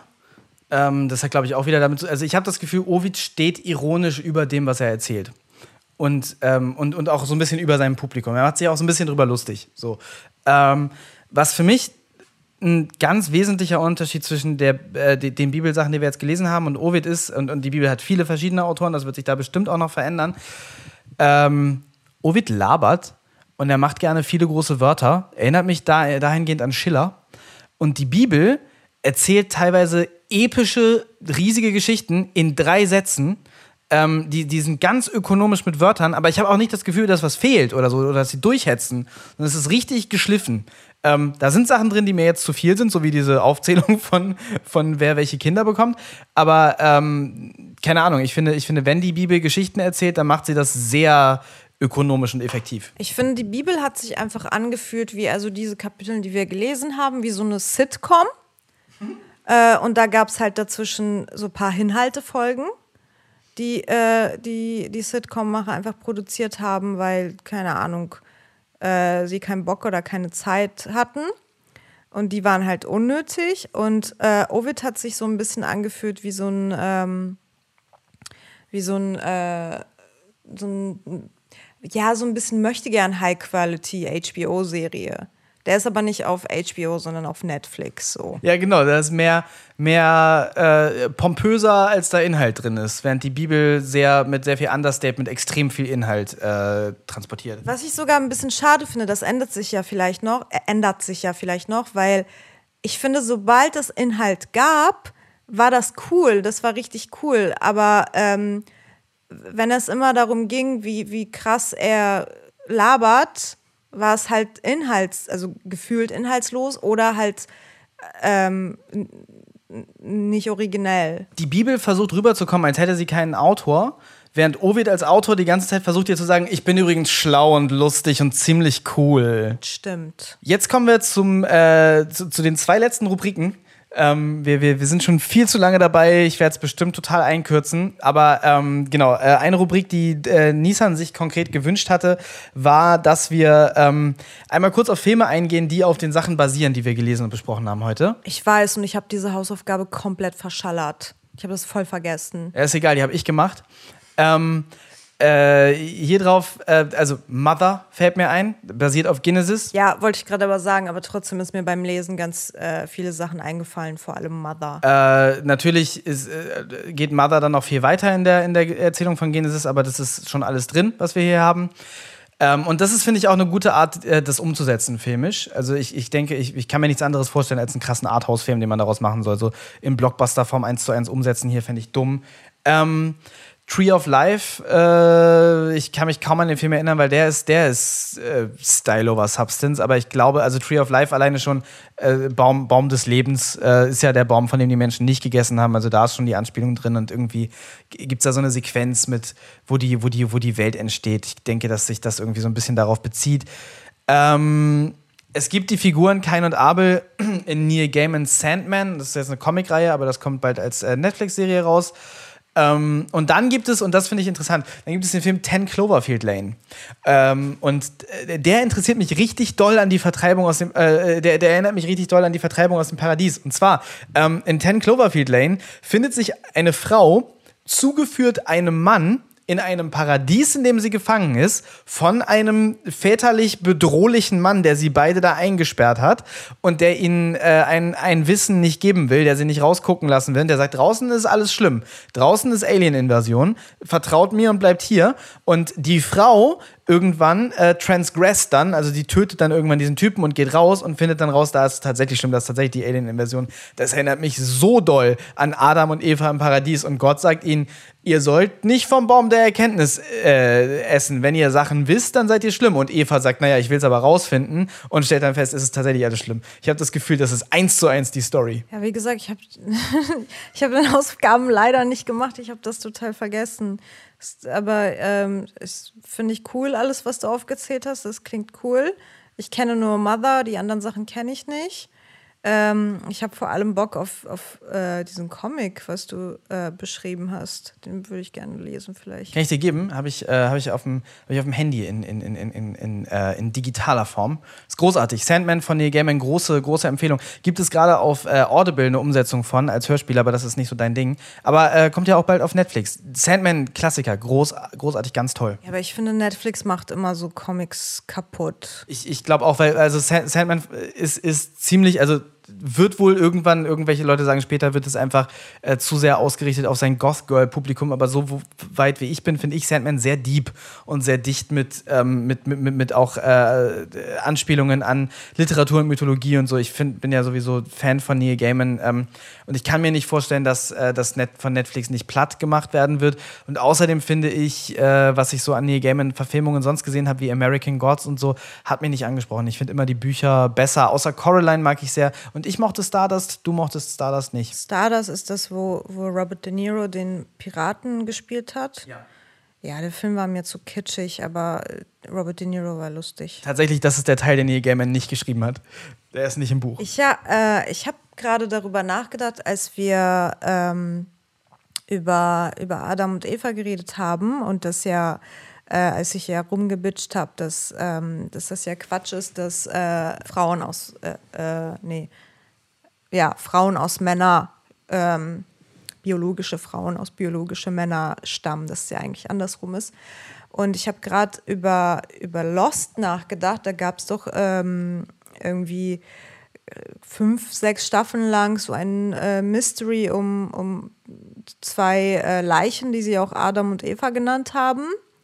Und äh, dann haben sie ganz am Ende das ja äh, relieved, ähm, wer die waren. Kannst du dich daran erinnern? Bei diese Zeitreisen und sowas oder durch ein Flashback oder so. Und ich fand das irgendwie immer so lame, weil ich eine andere Theorie hatte, aber es kam raus, dass, ähm, dass es halt der Böse und seine Mutter ist. Und ich habe gedacht, ich habe mich gefragt, weil du gerade auch über Damon Lindelofs Prometheus geredet hast und dass es irgendwie komisch ist, dass er, obwohl er ein jüdischer Atheist ist, dass er scheinbar so fasziniert von biblischen Geschichten ist, weil er ja immer so christliche Sachen in seine Filme äh, einbaut irgendwie. Das Alte Testament ist jüdisch, komplett jüdisch. Ach ja, stimmt. Ja, okay. Ähm, äh, worauf ich hinaus wollte, ist, dass er, dass er ja Adam und Eva zu Mutter und Sohn gemacht hat. Das war ja der Twist am Ende. Das war ja der äh, Jacobs Bruder und, und deren ähm, Mutter. Ob das mit Absicht war, dass das genau halt andersrum wie in der Geschichte ist, dass, ähm, dass der Adam da aus Eva stammt. Wahrscheinlich hat der Damon sich da viel bei gedacht. Oder er musste einfach eine Deadline erreichen und irgendwie was erklären. Und er war nicht ballsy genug, äh, Jack und Kate daraus zu machen. Ja, und jetzt denke ich, das war ja nicht mal deren äh, leibliche Mutter. Also macht das wieder keinen Sinn. Ich habe viel zu viel Deepness da rein in interpretiert. Ja, äh, Lost lädt dazu ein, viel rein zu interpretieren. Das ist aber was, was so Mystery-Sachen oft und gerne machen. So Bibelwörter benutzen und dann, und dann dadurch denken, dann kannst du ganz viel reininterpretieren, dann ist das irgendwie deep. Es gibt auch jetzt gerade so einen Film, äh, Song of Solomon, ähm, es ist ein Film aus der Guinea Pig-Reihe, so ein Splatter-Film, wo der Typ, der den gemacht hat, so redet so, ja, wir haben da theologisch da ganz viel reingemacht. Digga, das hohe Lied Salomos ist eine Beschreibung von Sex. Dein Splatter-Film ist der Exorzist mit Splatter. Hat nichts miteinander zu tun, nur weil du dem so einen Namen aus der Bibel gibst, ist das noch nicht deep. Aber ähm, ich glaube, Lindelof macht das manchmal. Ich glaube, Lindelof äh, macht diesen Trick. Ja, das kann gut sein. Ich habe auch irgendwie bei jetzt Filmempfehlungen, habe ich halt wirklich die ganze Zeit an Lost und an Dark gedacht. Und das sind so zwei Serien, die ich auch eigentlich voll mag, ähm, aber die halt einfach nicht enden können, weil beide Serien das, das machen, das richtig viel machen. Bei Dark äh, bin ich mir nicht ganz sicher, ob ich denen zu viel Credit gebe. Ich habe beim äh, Gucken der ersten Staffel gedacht, boah, das ist so richtig typisch billiger Atheisten-Talk ähm, wo, wo da gibt es so eine Figur, wo, wo äh, Noah, ich meine, die haben alle nach Bibelfiguren benannt. Äh, Noah unterhält sich da mit dem kleinen Mats, glaube ich, ähm, in, in seiner Funktion als Priester und äh, sie, sie, sie, sie haben so ein typisches, so ein typisches Gespräch, dass Atheisten sich vorstellen, dass sie das mit Christen haben werden und dann werden sie die krass nailen in der, in der Diskussion. Es geht irgendwie um Schöpfung und Evolution. Mickel. Mickel, ja, okay, whatever. Aber ähm, habe ich gedacht, total lame. Später dann hat Dark Sachen gemacht. Ich fand die Szene ganz toll. Die Szene war so lame, aber egal. Ähm, später hat Dark Sachen gemacht, wo ich dachte, ach krass, ähm, die sehr äh, stark beeinflusst scheinen. Und ich, ich, ich lehne mich jetzt mal aus dem Fenster und sage, dass es eindeutig genug ist, dass ich das als Interpretation äh, vorstellen kann, von äh, gnostischer Literatur. Das ist eine frühe Form des Christentums, ähm, die sehr starke Vermischung von zwischen Zoroastrismus und, und, und Christentum, die dann verfolgt und ausgemerzt worden ist, ganz früh, als die Türken noch Christen waren, ähm, von Leuten wie äh, St. Nikolaus. Und äh, die, die, die, die, hatten ganz viele total abgefahrene Ideen, die klingen eher wie Scientology als wie das Christentum. Es führt jetzt zu weit, wenn ich anfange zu erklären, was die Gnostiker sind, aber Dark wirkt mir extrem beeinflusst von den gnostischen Ideen. Da gibt es zum Beispiel auch in der dritten Staffel äh, diesen Charakter, der immer als alter Mann, junger Mann und Kind unterwegs ist, zu dritt, straight von den Gnostikern. Ähm, aber egal, führt zu weit. Dark auf jeden Fall ähm, vielleicht deeper als Lost. Das ist sogar der Sohn von Adam und Eva. Literally. Es macht dann wieder keinen Sinn. Obwohl der hat, da, da, der hat so ein Mal im Gesicht, ne? Der hat so ein Keinsmal. Ja. Naja. Ähm, Gut, wir verlassen dieses Compartment und jetzt kommt das nächste, Filme, die es geben könnte. Hast du da was vorbereitet? Nee, ich werde bei der nächsten Folge mich besser vorbereiten. Ich habe ehrlich gesagt ähm, ich, ich will auch, ich, ich will mich da jetzt nicht rausreden. Ich hatte diese Woche, weißt du, auch sehr viel zu tun. Und ich habe die äh, Bibelstellen erst gerade vor zwei Stunden gelesen. Und die Ovid-Stellen habe ich, ähm, glaube ich, vorgestern gelesen. Und äh, weiß ich auch für die Zukunft, ich werde immer erst die Bibel und dann die Ovid-Stellen lesen, weil die Bibel lese ich einfach ähm, für mich mit den beiden Übersetzungen, die wir haben, äh, besser. Ähm, und habe mich einfach überhaupt, genau, vor zwei Stunden überhaupt darauf vorbereitet, dass ich äh, vorbereitet bin.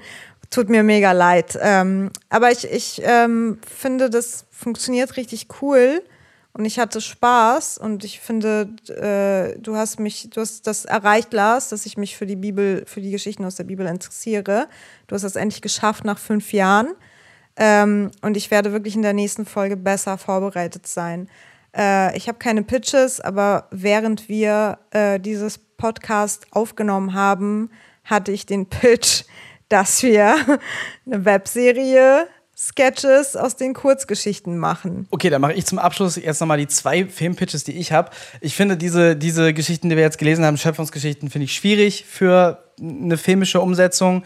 Äh, ich finde, dass Mother das so gemacht hat, wie man es machen kann. Und einen anderen Pitch dazu hätte ich nicht. Also da, äh, glaube ich, würde ich sehr ähnlich denken wie Darren Aronofsky.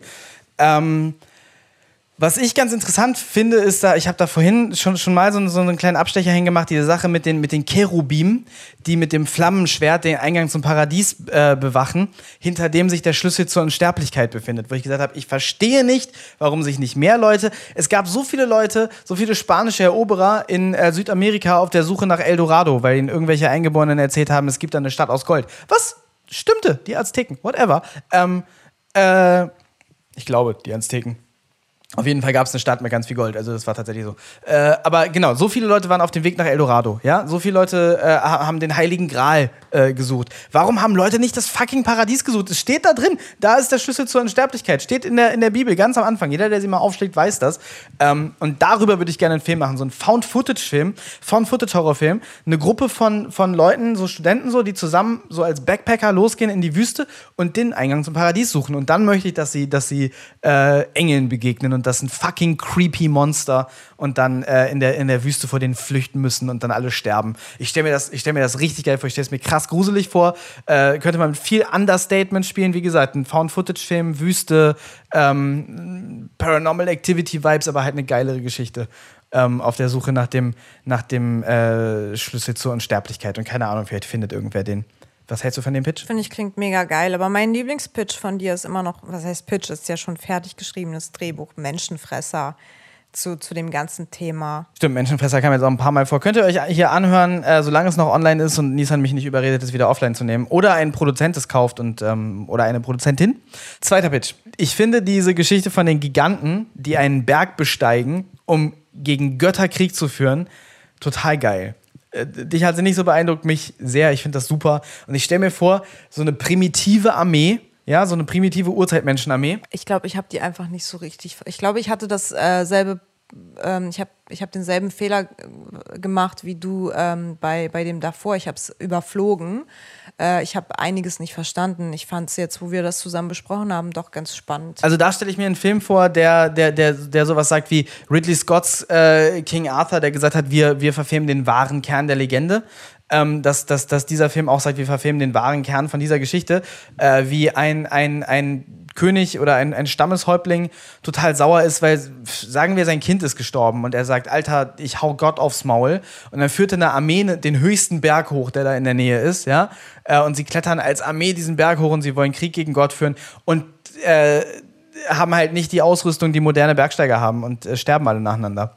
Und einfach, einfach dieser, so, so, so ein Film von dieser Verzweiflung, Mensch gegen Berg, Mensch gegen Natur. Das, äh, und, und da drin diese, die, die, die, dieser Wunsch, das Schicksal zu bekämpfen und dann stirbt man in der Natur in diesen Urgewalten. Ich stelle mir das so episch vor. Das ist mega geil. Ich, ähm, ich stelle mir das so vor, das ist, das ist so ein Mix zwischen Metropolis, also vom Stil, das wäre doch mega geil, und vom, vom Ton, äh, wie heißt äh, der Film Umut? Ja, ja, genau, genau, genau. So, so, so hoffnungslos und so, oh ja, das, das wäre mega. Aber genau so, aber, aber nicht nur Metropolis, sondern auch Nosferatu, diese, diese Naturaufnahmen müsste man da haben. Man müsste immer so, so das Frame, so die winzig kleinen Menschen gegen den gigantischen Berg. Das wäre so eine Metapher fürs Leben an sich. Ich glaube, dass wir in Zukunft vielleicht Folgen aufteilen müssen. Aber mal gucken. Mal gucken, wie es weitergeht. Ich freue mich darauf, das mit dir weiterzumachen. Ich danke dir, dass du äh, die erste Folge mit mir gemacht hast. Äh, man merkt vielleicht, ich habe viel Begeisterung für beide diese Texte und viele Ideen dazu und ähm, habe sehr Bock, weiterzulesen und mehr darüber zu reden. Ja, gleichfalls. Also ich, ich fand die Idee von Anfang an gut und ich hatte auch wirklich Lust, das mitzumachen. Es ist jetzt nicht so, dass ich dachte, äh, aber ähm, war für mich schwer, irgendwie reinzukommen und äh, jetzt bin ich, glaube ich, drin und ich, ich fand es mega cool und das hat voll Spaß gemacht. Und ich habe richtig Lust, das weiterzulesen, die Sachen. Und ich werde mich auch. Und ich finde dafür, dass ich echt äh, schlecht vorbereitet war, habe ich dann doch ziemlich viel mitgenommen, finde ich. Und äh, bei der nächsten Folge werde ich auch richtig gut vorbereitet sein. Was, was glaubst du, was dann alles aus mir rauskommt? Ja, ich habe nicht gemerkt, dass du schlecht vorbereitet warst. Wir haben zweieinhalb Stunden geredet. Äh, ja, cool. Vielen Dank. Ich freue mich auf das nächste Mal. Und ich hoffe, ihr äh, abonniert alle und schaltet wieder rein. Bye bye. Ey, und was sagt ihr dazu, wenn, wenn ihr jetzt un unserem Podcast, wenn das so richtig boomt? Und ihr mögt das und ihr abonniert das und keine Ahnung, wir haben 1000 Klicks oder so ein Scheiß und, ähm, und dann machen wir so ein bisschen Cash und damit machen wir dann lustige äh, Sketches. Ich habe voll Bock drauf irgendwie. Ich habe mehr Bock auf die Filmpitches, aber ähm, schreibt uns Nachrichten. Ja, auf die habe ich sowieso Lust, aber das sehe ich jetzt nicht als eine Möglichkeit, dass wir, also sogar das, was ich gerade gesagt habe, hab, ist kaum möglich. Menschenfresser, ich will Menschenfresser machen. Bye bye. Tschüss.